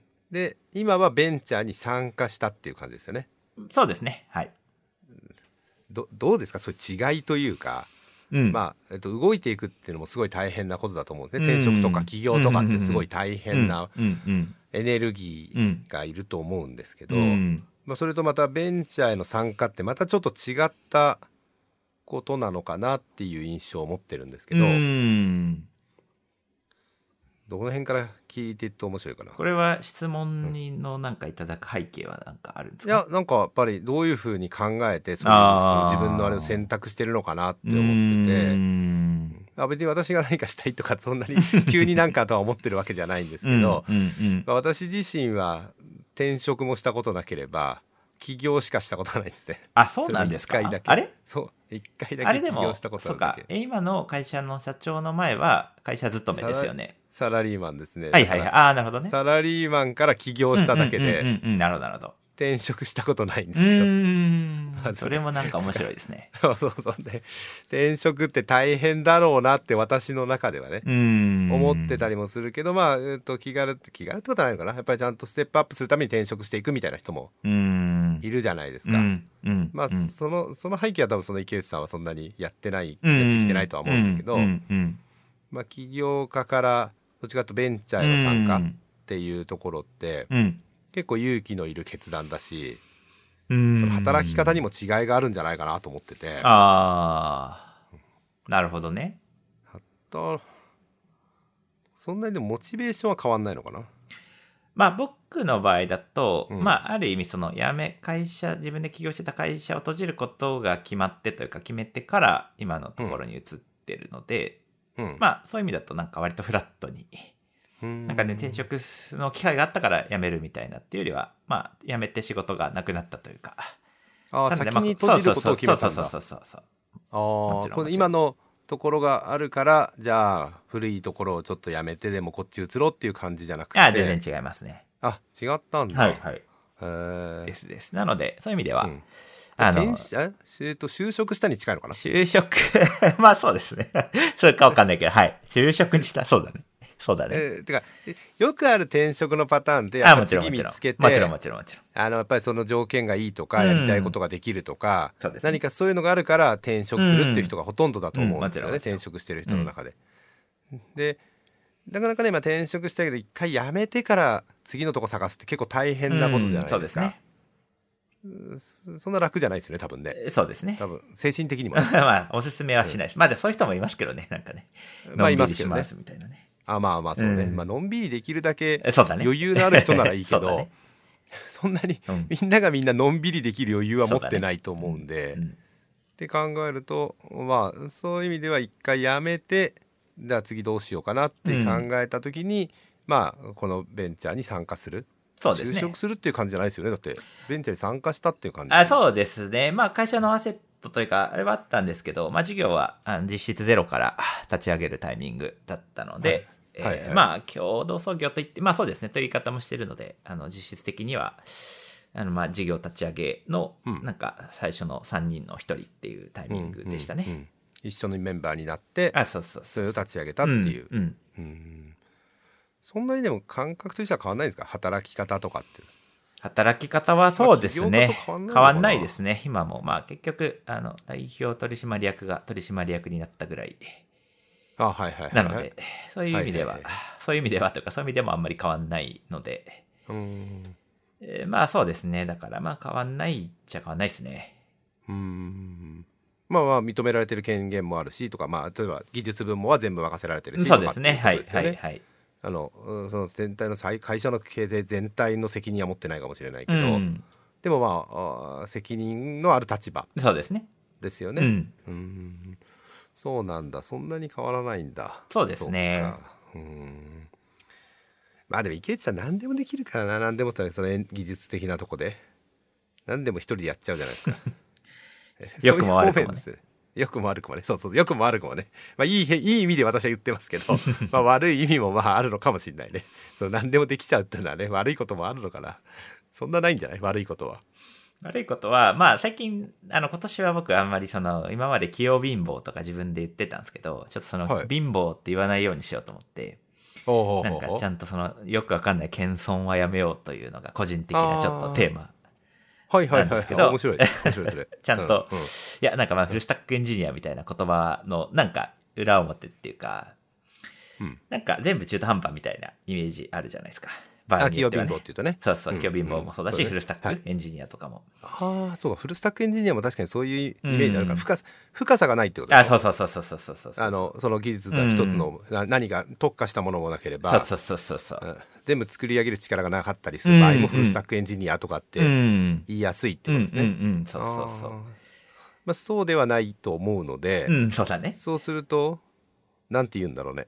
うん、まあ呼び方は別に変えなくてもいいと思うんですけど、まあまあ、だからそういうことを、まあまあそれは どうでもいい話なんですけど、えーっとまあ、いいところはなんかやっぱり短期でいろいろできるっていうのがいいところなんですけど、まあなんか悪,、悪いところはしちょっとできちゃうから、うん。なんかその人に任せるというか、はいはい。これもできないから誰か連れてきてくれっていうことの踏ん切りがある種つかないこと,、によってうん。結果的にうん、中中期的に見ると、まあ、任せちゃった方がいいものできる可能性はあるじゃないですか。そうそうそうそうそうそうそう。うんまあそうですね。うんはいはい。なんだけど、うんまあこれ、うんまあ僕頑張ればできるな、みたいなああそうかそうか感じで、そうか。下手に手を出すことによって、そっか。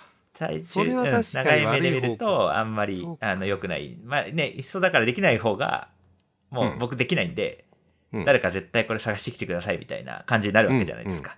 まあそうですね。できなければ。できなきゃね、できないけど業務っていうかその事業としてやらなきゃいけないっていうことがあったフロらントエンドは僕できないんでこはい。のすすごいフロントエンドのエンジニアをこれは今すぐ探してくれってはい。まあ探してくれとかまあ自分で探すかもしれないけど。自分で探すかね、うん。まあ誰かに頼まないといけなあそうそうそうそう。それはううん方がなんかあの人がふ人増えるというか。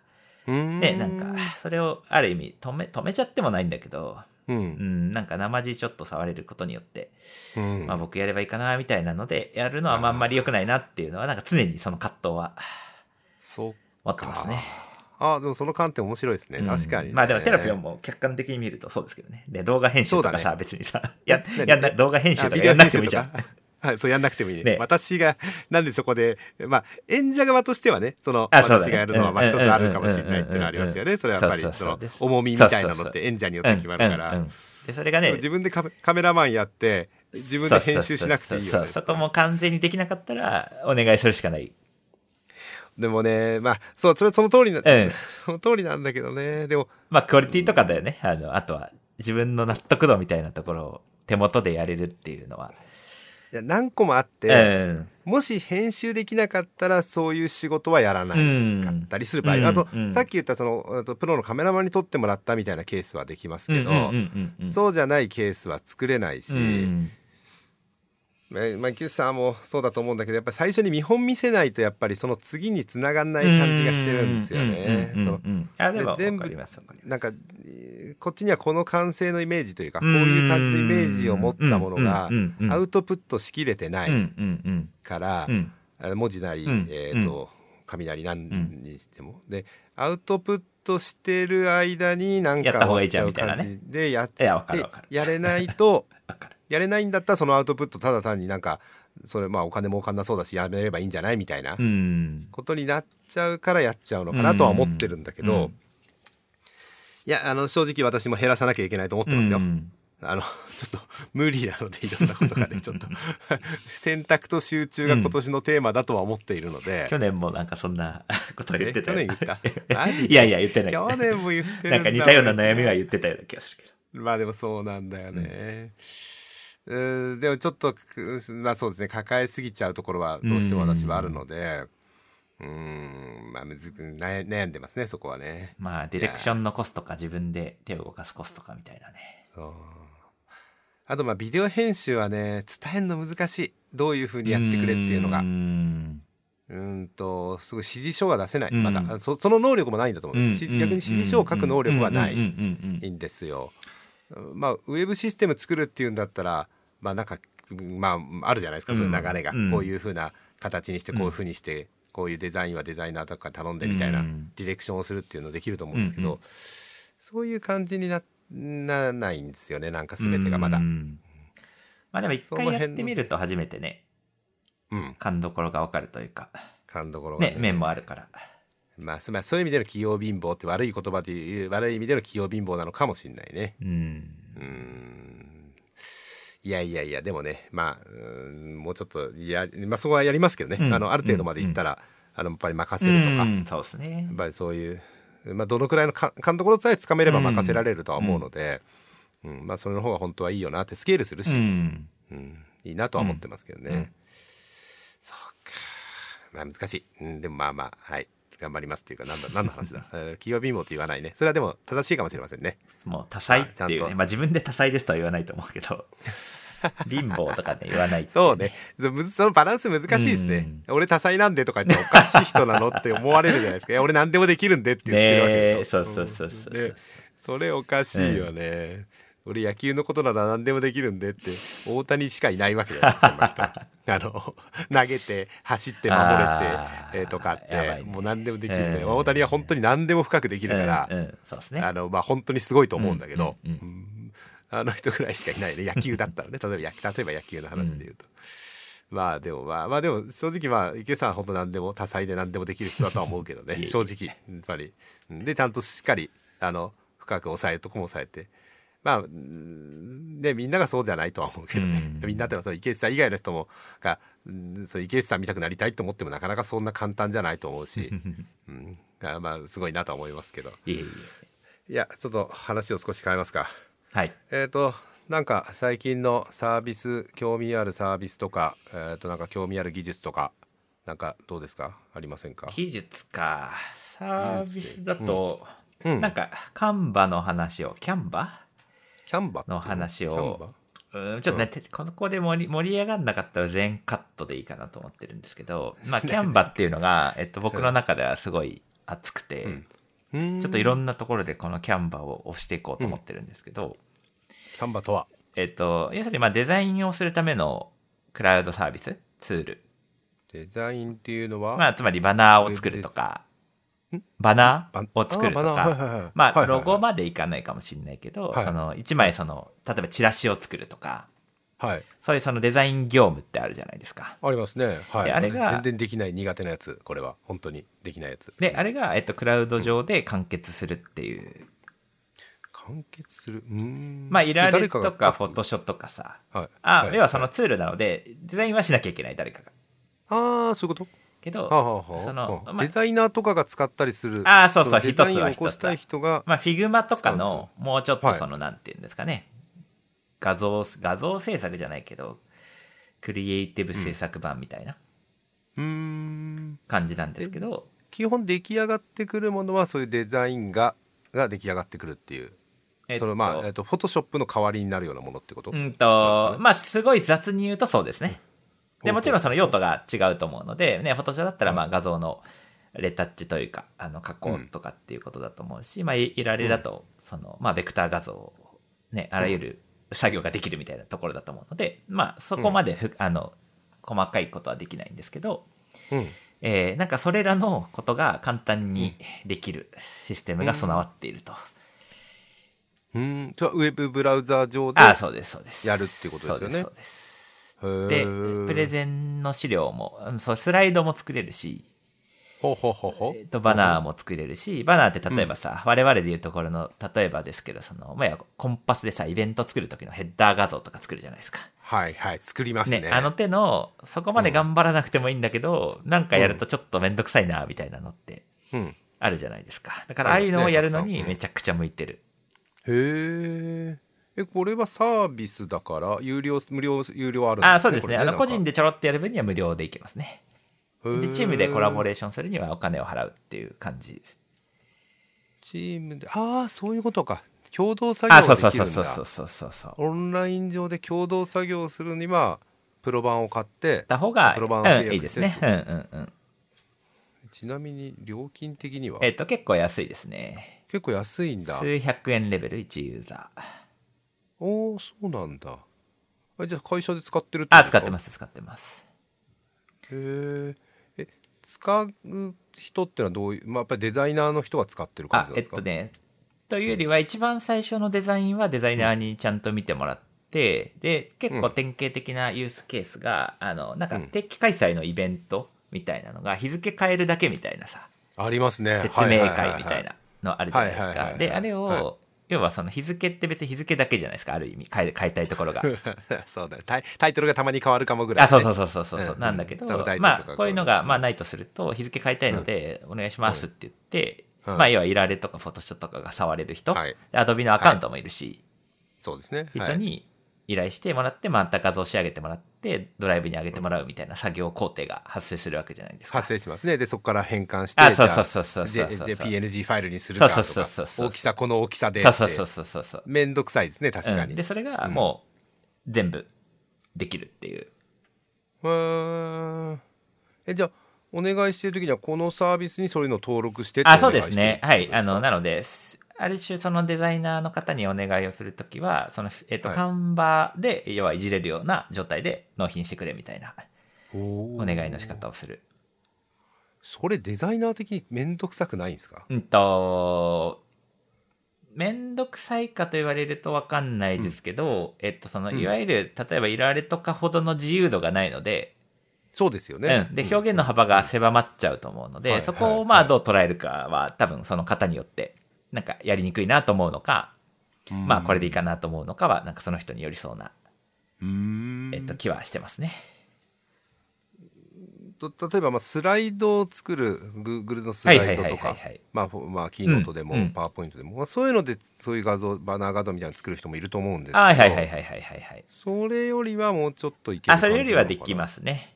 ああとはその、うん、まあちょっとね一回触ってみるとすごい面白さがわかるんですけど例えばその、はいえっと、まあ、Google スライドで、例えばスライド作ろうとかっていう時に、はい、なんか、はい、えっと、いい感じのちょっと背景画像を探そうかなみたいなことをやると、はい、まあ、無料の画像コンテンツのなんか公開サイトとかで探しに行くわけじゃないですか。そうですね。で、そういうのが全部入ってるんですよ。カンカンバの中に。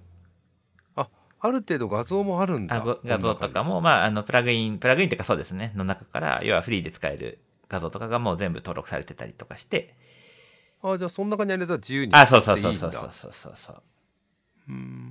えこれプレゼンテーションはここからプレゼンテーションを直接ここでやる感じ？それともあえっとねそうそれで言うと、うん、ちょうどあれだよね、この間テラピオンもなんかプレゼンツールを探してましたけどはいはいはい、まあ、ちょっとああまあマークダウンでもし書きたいみたいなニーズがあれば、全然ちょっとあの当てはまんないんですけどあのプレゼンツールはこれめちゃくちゃいいですね、あのこれ上でプレゼン、ここ上にプレゼンツールがある。できる。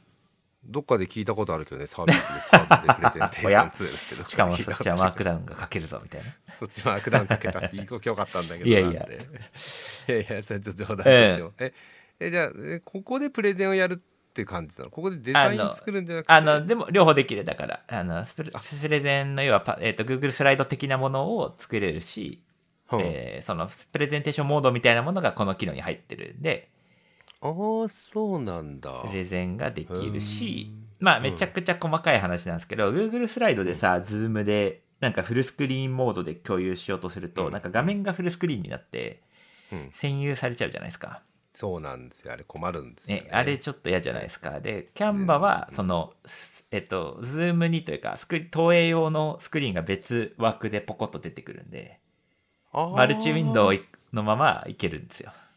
そうなんだ。うんっていうのにこの間、えっと、やってみてすごい感動しましたいやでもねちょっとプレゼンツールは今 SARS に頼りたくない気持ちこれは池内さん共有共共感してくれると思うんですけど、うんうんうん、ちょっとね手元に置きたくなりましたね。うん、まあ Google スライドはあり、うん、Google スライドは手元にないけど、うん。うん、まあ、Google スライドだったらいいんだけど、うん。っていうイメージを持っちゃったそれは継続性の問題ってことですか？そうですね。やっぱ使い回しとか、あとはまあ編集のしやすさとか、うん。まあ、作りやすさっていう意味でいくとサービスの方が作りやすいと思うんでこの間別のやつでやってマークダウン系で書いたけど、うん、結局メンテしやすくいいとは思わなかった、うん、あのそんなに書きやすいっていうふうには思わなかった、自由度はあるんですけどね。ど。ということは今は何をメインでこの間はスライデブを作って初めて、あの九州で発表した時はスライデブっていうやつを作る。と Vue.js のコンポーネントがそのまま置けるんですよ。はいはいはい、はい。何、何言ってるんだって感じでスライドの中にコンポーネント置いてどうするんだって話はあるんだけど、うんうん、まあ、そういう感じの自由度がすごい高いんですね。うん、なんだけどちょっとやろうとしたこともタグ書かなきゃいけないとか。HTML の div タグ書くとかっていうのは結構多発してメンテしやすくないじゃないですかそれって、そうですね、デザイン層と,、えーと何？えー、とコンテンツ層がもう完全に密な関係になっちゃってるので、そこは本当はちょっと嫌だなって思ったりしてますけどうんどうでしょうね。まあスラどっちが楽かな。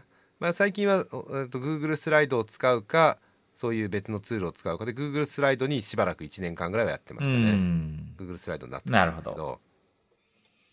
そうか。まあまあプレゼンテーションはまあちょっとまあさておき、うん、デザインをそのさっき言ったバナーを作るみたいなやつとか、うんうん、まあ、それこそ動画の中のこれ動画も作れるの？動画もね一部作れますね、うん、作れるというかそうまあアニメーションを動画に出力できるとかいうレベルですけど一部できますね。なんかそういうバナー作ったりデザイン的な要素、うん、まあ一枚ペラの作るみたいなのは結構本当はもっと手軽にやりたいなと思うことはあるので、うん、私も苦手なので、これは。でそういう意味だとテンプレートがめちゃくちゃ多いので、そこからなんかテック系とか、なんかその飲食系みたいなので調べると、なんかいい感じのテンプレートがあるんで、そこだけロゴ変えて、文字変えてとかうんうんで、なんか最低限できるっていう。へえそうなんだ。すごい。感じなんで、ちょっとおすすめ。ふうありがとうございます。ちょっとなんかやってみようかな、はい。そうってかいうぐらいかな、サービスだと。あとは、えっうん。と、ちょっとすごい話飛んじゃいますけど、うん。えっと、バーセル、Vercel はい。Next.js を作っている、えっと、 Vercel でおなじみの、えっと、うん。 Vercel のホスティングサービスが、うん。えっと、ああるんですね。えー、なんかおかち JS とかでもなんかあ上がったことはあるかもしれないけど。ほうほうなんか聞いたことうんあります、まあ、あれってネットリファイとかかとアッシュです。アッシュって言っちゃいけないかもしれないけど。亜種じゃないうんまあ似たような Netlify みたいなそうそう、みたいなやつうんね。うんうんを、えっと、最近なんかやっと、昔からずっと存在はしてたんですけど、はいえーちょっととある、あの、要件に、を叶えるために、えっと、バーセルを初めて、ほえっと、使っていましたという、で、バーセルプロを、あの、業務で使うときは、あの、プロを契約しなきゃいけないということだったんで。ああ、そうなんだ。バーセルプロを使って、初めて、見ました。えっと、サイトをホスティングしてあ、そうですね。あの、アプリの、あの、会社のアプリのウェブサイトが、えっと、もともと NEXT でできてて、まあ、そのアプリじゃないんですけど、あの、ちょっと記事を動的に、あの、裏が Contentful でできててみたいな、ちょっとそういう。ほうほうほうほうほうほうほう。仕様があって、ってて、えっ、と、うん。で、ちょっとまあ、とある事情で Vercel、まあ、もともとその、 Cloudflare Pages を使ってたんですけど、あそうなんだ。ダメだった？えっとね、いや、 Cloudflare Pages が悪いんじゃなくて、すごい、あの、ちょちょうどね、国際化の話を、この後ちょっと、テラピオンも詳しそうだからしたいんだけど、うんうん。あの、Next.js の、えっと、標準の国際化機能 i18n、はい。えっと、インはい。ターナショナリゼーションの機能があるんですけど、えっとね、それがね、すごい雑に説明すると、えっとね、バーセルじゃないと、えっとね、Next.js エクスポートというか、あの、静的サイトうんうん。の機能が、うん。えっと、使えないんですよっていうことが分かって、へえ。なんかわそういう罠ががあって、あの、泣く泣く、泣く泣くじゃないけど。ええ i18 えっとうーんとアプリケーションのフロントフロントアプリケーションの国際あ、そう化です、そうです。の話あ、でですすよね。ですです。でそれがバーセルじゃなきゃ動かないっていうのはちょっといまいちピンとこないんだね、その、そこはちょっとね、多分話すとめっちゃ、なんか長いのと、僕も、あの、内部の、うめちゃくちゃ厳密な理由は分かってるわけじゃないんですけどえっと、要はね、えっと、NEXT、えっと、J、えっと、NEXT エクスポートかっていう感じで、もう要は HTML ガーッと全部書き出すはいわけですよ、最後はその、その場合は。あの、サーバーサイド、あそうかそうかそうかそうか、うんうん。サーバーサイドレンダリングじゃないからあ、そうそうそうそうはいそう。はいはいはいの時は。はい。そうですね。で、はい。その時はい。に、えっと、そのライブラリーが、えっと、まあ、国際化対応していると、ルーティングをに対応してくれないと。は要はそのスラジャー、スラエンとかでさ、まあ、分けることよくあるじゃないですか。はいはい。はいで、そこの機能が、えっと、対応してないっていう、はあそういうことか。なんか仕様があって、ああなんとなく雰囲うん気分かったけど、で、それをバーセルじゃい、ないと動かないと。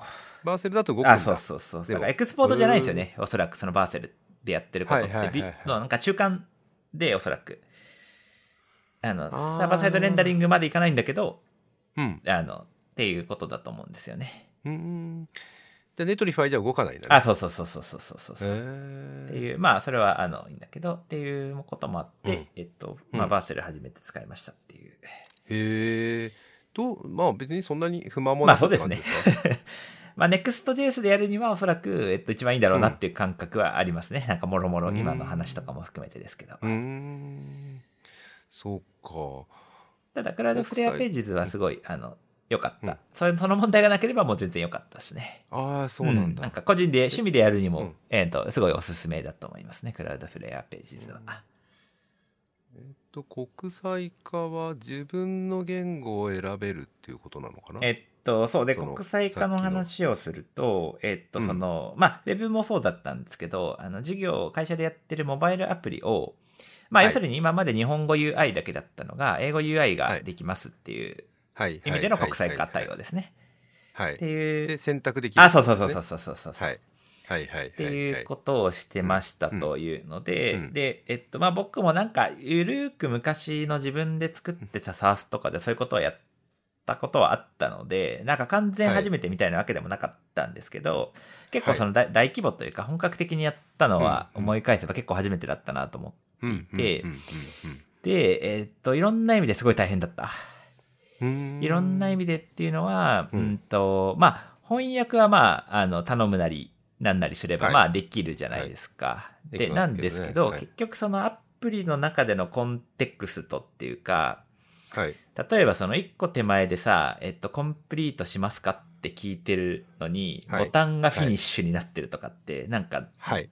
わ謎じゃないですか。例えば。まあまあそうね。はいはいはいはい。で、そういうのそが、ね。はい。えっと、起き、起きがち起きがち起きがちっていうか、えっと、それはつまり、えっと、翻訳の仕方の問題なり、オーダーの仕方の問題だと思うんですけど、まあ、今のはすごいわかりやすい例ですけど、はい。もうちょっと飛び地になってるところとか。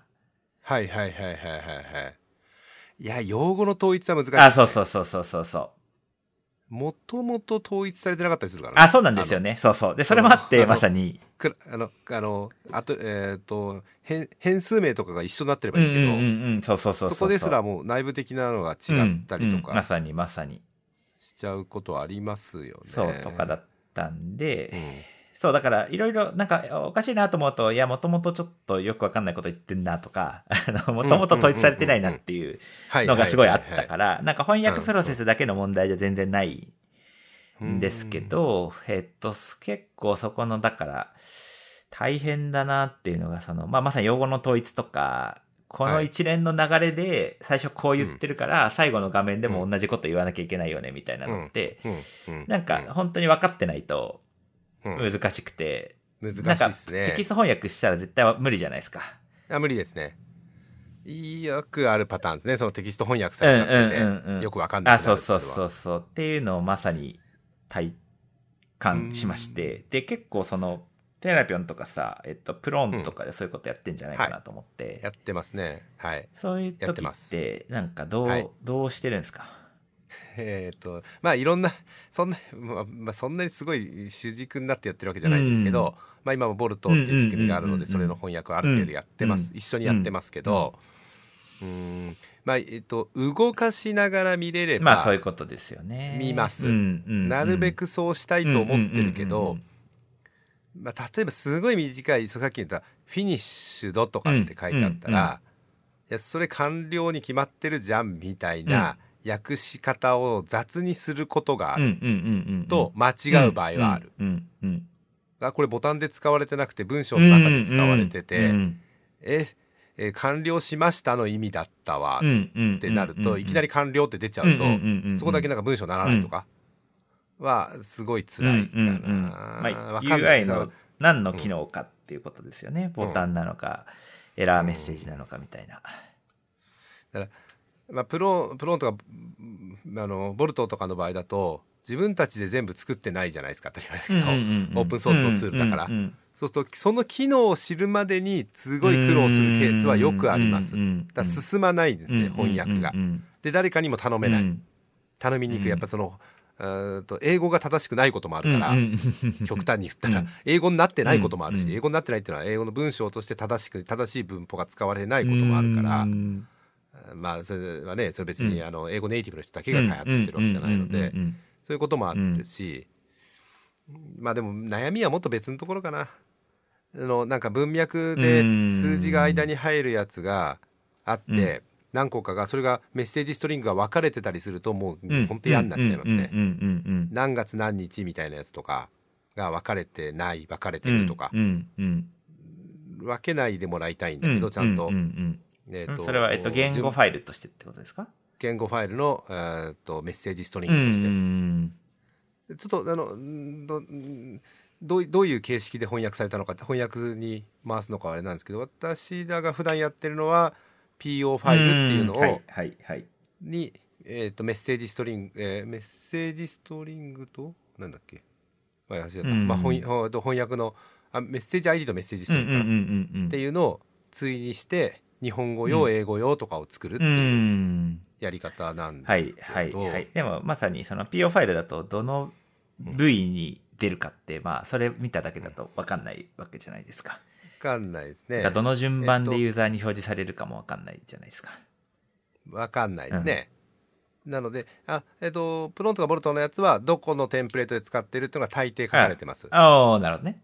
それはね自動化してるのうでん PO ファイルを作る自動化スクリプトがそれをやってるはず、うんうんうんうんまあ、それは POT ファイルを作るっていうのが正解かもしれないけど、うん POT ファイルを作るときにそれを自動的にうん。やってくれてるのうんでそれはその、大体どこに、うんなんですか、えっと、ダイアログのボタンですみたいなことがある程度わかるっていうことですか？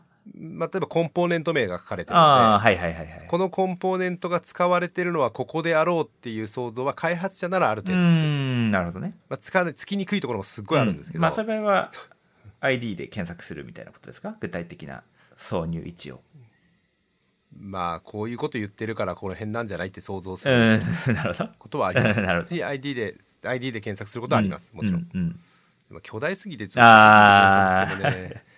特にそういう時短いっていう短い時に短いメッセージストリングの時にそういうことが起こりやすくて、うんうんうん。どうにもならないですね。短いそうさっきの送信みたいな。フィニッシュなんてどうそう送信先導とうか、んうんうんあとはまあ同じメッセージストリングが別の場所で使われてるケースは苦労してます。だからうまく汎用的な文章にしないとはい。いけないとか、はい。汎用的にどこでも使えるように、はい、そうですね。まあ、クローズって書いたら閉じるでも絶対閉じるっていうふうに使って、うん。使えるような場所でしか使ってほしくないなと思ったり、うん。いやーまあありますね。メッセージストリングがメッセージストリング化されてないところもありますからねそのうんそれ大変じゃなかったですか？メッセージストリング化するの。いや。あとかまあ i チャッそう。トに対応するの。あの、めちゃくちゃ大変だった。あの、僕が全部やったわけじゃなくて、むしろ、あの、一緒にやってるエンジニアの方が多分大変だったと思うんだけど、あの、うん。あの、そう、そこからまず言語ファイルにしようっていうところもそうだし、まあ、もはい。ももともとがさ、結構、あの、ずちょっと、その、いわゆるストリングをさ、コンキャットしてるようなところ。はい、で、長文をさ、2個のブロックをプラスで繋いでたりみたいなところがあったりはい、して、よくある。よくある よくある、で、それを、うん。えっと、言語ファイル化するときに、うん。で、あの、要は日本語と英語でさ、文法全然違ううん。から、うん。なんか中間にリンクテキストを入れたいんだけど、英語だとそれは中間にないですみたいなこととかがいっぱいあるじゃないですか。ある。で、それがさっき言ったね。ーそうそうそうそうそう。もう泣きそうですね、よ、いや、わかる。あ本当にやめた方がいい。あと「なんとかコロン」とかでごまかすの本当やめた方がいい もうねあのページ番号を表すのだって本当にやめたいし、うんうん何ページ中何ページを表示中がオブが変わるから逆になうんるはいはいはいはいはいはい。もう本当にやめてほしい、うんうん。変な風に訳すと、うんうん。ちななんか逆で全然日本語の意味が通らなくなるねそういうちょっと順、まあ順番問題とかもあって、まあうん。めっちゃ大変でしたね。そうですよね。て。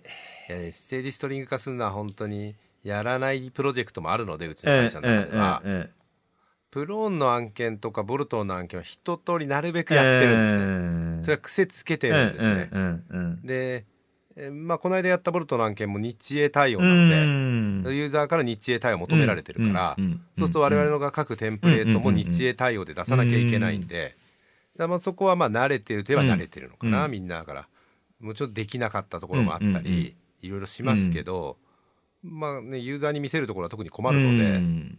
ね、英語のページ見てるのに日本語が出ちゃうのはちょっとかっこ悪いし、うん。うん。うん。逆もね、うん。しかりなんで、いやー大変っすねあれはね。いやいやーだったのですげえ大変なんだなっていうのを改めて、あだから逆にうちのエンジニアがそういう質問は来ないですね。もう最初からそういうふうに書く癖をつけてるんでしょうね。あの長い文章があってもしっかり、えー、と一つのセンテンスになはいるとか。はいうはいはいはいはい。うんあの間に URL 入れるなんてことはほとんどしないとか。うん。うん。うん。うん。うん。でデザイン上それ入れられちゃうと困るって最初に言うとか。ですね。最初からね。うん。うんうん最初から、うん、だってそれ英語の時にここに入れていいかどうかってデザイナーが判断してないじゃないですか。うんうん確かに確かに。でで英語文字長くなって苦労しませんでした？いやそれもめちゃくちゃあった、ありますよね。だからあーまあ結局はデザイナーさんにお願いして日英両方作ってもらってるんですけど、うん大抵、うんうん。やっぱあ後から出てくるんですね、英語って、うん。うんうんまあ、どっちから先どっちかが先に出てくるわけじゃないですか、うんうんうんうんそうすると英語が考慮されてないっていうのは本当によくありましたね、で英語長く絶対に長くなるので、うん。英文字の方が、うん。うん。で略語じゃ伝わらないこともいっぱいあるので、そうですね。ねって意味だとなんかだから、本当に結局ね国際化と言いつつローカライゼーションというか、ね意味意味からもう文章を作った方がうん。いいっていうなんか、うん。いいことも多いですね。うんな。んかそういうそういうことも多い。ねうん。感じだったんで。で今回特にねスマホのアプリだったんでより文字に対してシビア、少ないから幅が。スマホそう、うん。スマホはねほんと勘弁してほしいって言うと怒られるけど その マップ地図ぐらいならいいけど、えっとお問い合わせは、うんうんうんうんまあ、インクエリーにするのかなお問い合わせって何にするのかなとか、もう毎回ね頭痛い、うん。そのアイコンの下に文字を出すっていうところのスペースの使い方が全く違って、うんうんうんうん結構大変ですね。あとはその国際化系で大変だなって思うのはこれ国際化の話じゃないんですけど、うんと私たちがやってるのだとコンテンツを自由には誰いかが入れられるわけですね。はい決まった文字をメニューに出すだけなら幅を決められるんですけど変更される可能性がある。で変更の時に開業位置は決められうんない。うん。あまあ普通そこに開業位置の指示をするって比較的難しい。面倒くさいですね、うんメニューのためにそういう開業位置を指示するってケースはありますけど、まあ、そこで二重管理になっちゃったりするので、とかっていうのはいつも頭痛いなと思ってます、ね、開業位置っていうのは、えっ、と、開業コードを入れるってことですか？まあ例えばそうですね。そのメニューでハンバーガーメニューの中にえっ、とハンバーガーメニューでダーッと出てきてそこにまあよくある場合だとアバウトとか会社案内とか書かれてるところのところがなんか長くなってしまう場合っていうのがあってでそうすると折り返しをうんいい位置で折り返ししたい。綺麗なところで、はい。で、まあ、英語はスペースで区切ってくれるから、うん。成り行きでやってもスペースになります、はい。日本語スペースがほとんど入らないかうんら成り行きにしにくいとか、まあ、2行になった時の高さ問題とか。うん、うんうんなんかいつもなんかそんなのが頭痛い感じですね、まあ、国際化とは関係ない話かもしれないけど、まあでもそれをね、両方確認しないといけない。って、両立するように そう。作っとかなきゃいけないっていうのは。両立するようなデザインにするっていうのは非常に難しいスキルだなと思いました、そう想像しなきゃいけないから、うん。ここにどんなものが来てって、うんうんうん。まあうんそうですね。難しいですねそういうのはね、そういう意味だと。そうか国際化もやったんだ。すごいな。結構大変いですよやー、めっねちゃ大変でしたね。ですよね。最初から、まあ最初からやっとけばもっとなんか、あの、まあスムーズに、うんうんまあ要はディレクションというか最初のね多うん。分切り出し方の問題で、ちゃんとこれはボタンなので、なんか何文字以内にしてくださいみたいなことを多分全部ね、はいはい。言った方が良かったんだなっていうね。そう。言わないと、もうもうどんなものも来るので,、ね。でこれ分かんなくなって。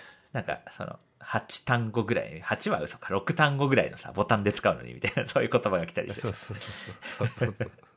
それちょっとねおかしいもんね、うん。なんかねそう。そうそう横長になっちゃってねそうそうそうそうボタンも入りきれないし、ね、意味も不明になるから、うんうんいやーまあデザインとのはでも難しい。技術だけの問題じゃない。ですね。それはね。ね。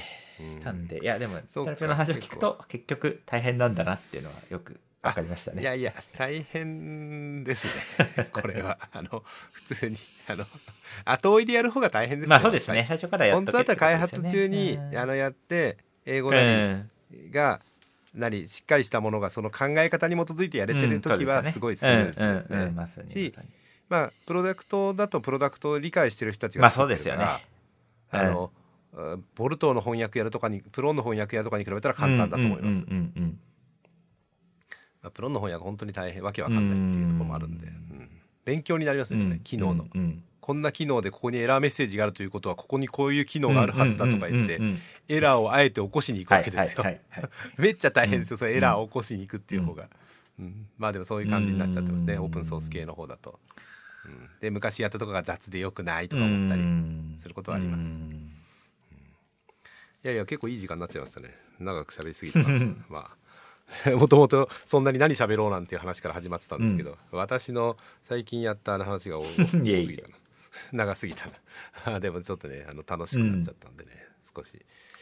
また今年もその辺はやっていくつもりですけど、うん。池内さん的には今年なんか目標あるんですか？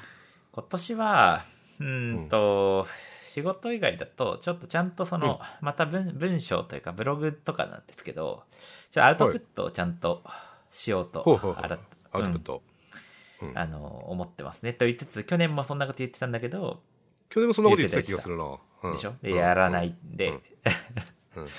そのあたりをちょっとまずはまあでもこれそれがねあのマサとポッドキャストを続けてるのとかともそのアウトプットしようっていうのの一環なのでまあそうですよね、うんうんうん。別に文章だけあがアウトプットじゃないんで。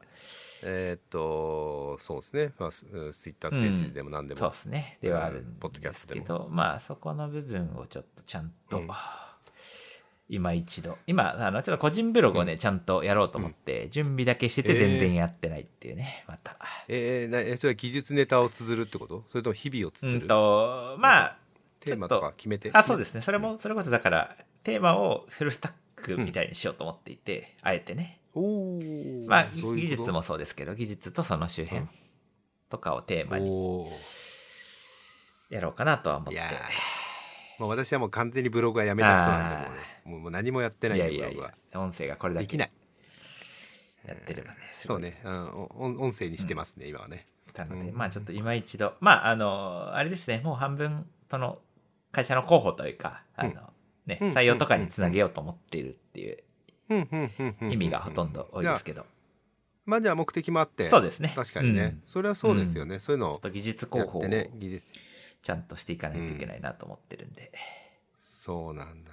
いやーでも今度やるそのさっき話してたえっ、と移行？はいはいはいはいえーと Firebase から RDBMS への移行の話はいやー楽しそうですけどねいや本当になんかテーマすごい区切ってやっても面白いと思いますけど、ね、どうまず小さいテーマにして。確かにいやいやいや別にじゃなくてやっぱりこのインデックスはこういうふうにしたぐらいの。テーマとかだけでも。あとはデータ構造うでん。こういうやっぱやりにくいデータ構造あったのはこうしたみたいなの。別になんかブログって結構最近長くなってちゃんとまとめないといけないってなるとうん。確かに確かに。例えばテーマとして Firebase から RDS に、えーポッうん。ポストグレスに移行したみたいなうんうんうんうん。でっかいテーマになるとそうですね。ちょっと書くの大変すぎじゃないですか。確かに確かに。だからなんかもっと小さくしたら書きやすいんじゃないかな途っていう気がしましたけどね。ね。そう途中経過を書いていくとか、いやこのやっぱりこの辺が今苦戦中だ苦戦中だとまあそんな面白くないけど あのデータ構造を変えるだけでもこうするとか、セキュリティ的にこうなるとか、別にその内部のそんな細かい話を書かなくても、うんうんうん。やっぱり変えたいっていう人は結構多いと思う確かにし、確かに。うん、とか、うん。えさっきのインターナショナリゼーションの話もいいじゃないですか。ああそうですね。確かに確かに、うんいい話ですよ。でそのもう一人の技術者も含めあでもそれは個人の活動なのか、まあ、どっちの活動かあれとしても、なんかそういうネタはうん。みんな知りたい、知りたい人多いんじゃないかなっていう気はしますけどね。確かにそうですか。いやアウトプットね。アウトプットをね。やっぱアウトプットして、うん、ちゃんとできるフラスフルスタックっていう。そうだね。そうだね。そうですか。わかりました。はい、なんか急なお誘いとあれにお答えいただきありがとうございます。なんかゲストでいろいろやっぱり話して楽しいですね。はい。私もはい。なんかやりすぎ感の話をいっぱもね1いうしました時間が、半ぐらい喋ってますよ。そうですね。1時間半ぐらい喋ったんじゃないかってもうそれを超えてるんじゃないかという気はしてますがまあまあはいそういうことでこの辺で終わりますかね。わかりました。どうですか、はい。なんかもうもうあ大丈夫です。かまあ、また来てください。あの準レギュラーとしてあのまた、あのなんか、えーなんかできなんかなんかこういうふうに変わったとか、はいはい。なんかこん話したいみたいなのがあれば。そう進捗とか、あのなんかこれ変わったみたいな話もぜひ聞きたいんで、よろしくお願いします。あなんか DDD の話は結構なんかの時にもう面白かったって誰か何人かが言ってた気がしますけどね。それはあれですかね。パイコンで喋った方かな？ああだってこのラジオで聞いた時の話の反響どっかでどっかで見たような気がします。それは嬉しいそんなにきそんなに強い記憶じゃないけど、はい、うん、のではい。まあでも今日もいろんな話できてよかったです。こちらまたあのぜぜひご参はい加いただければと思います、ざいますはい。ということで今日は池内さんに来ていただきました。ありがとうございまし池内さんありがとうございましたた。はいそれではまたです。失礼します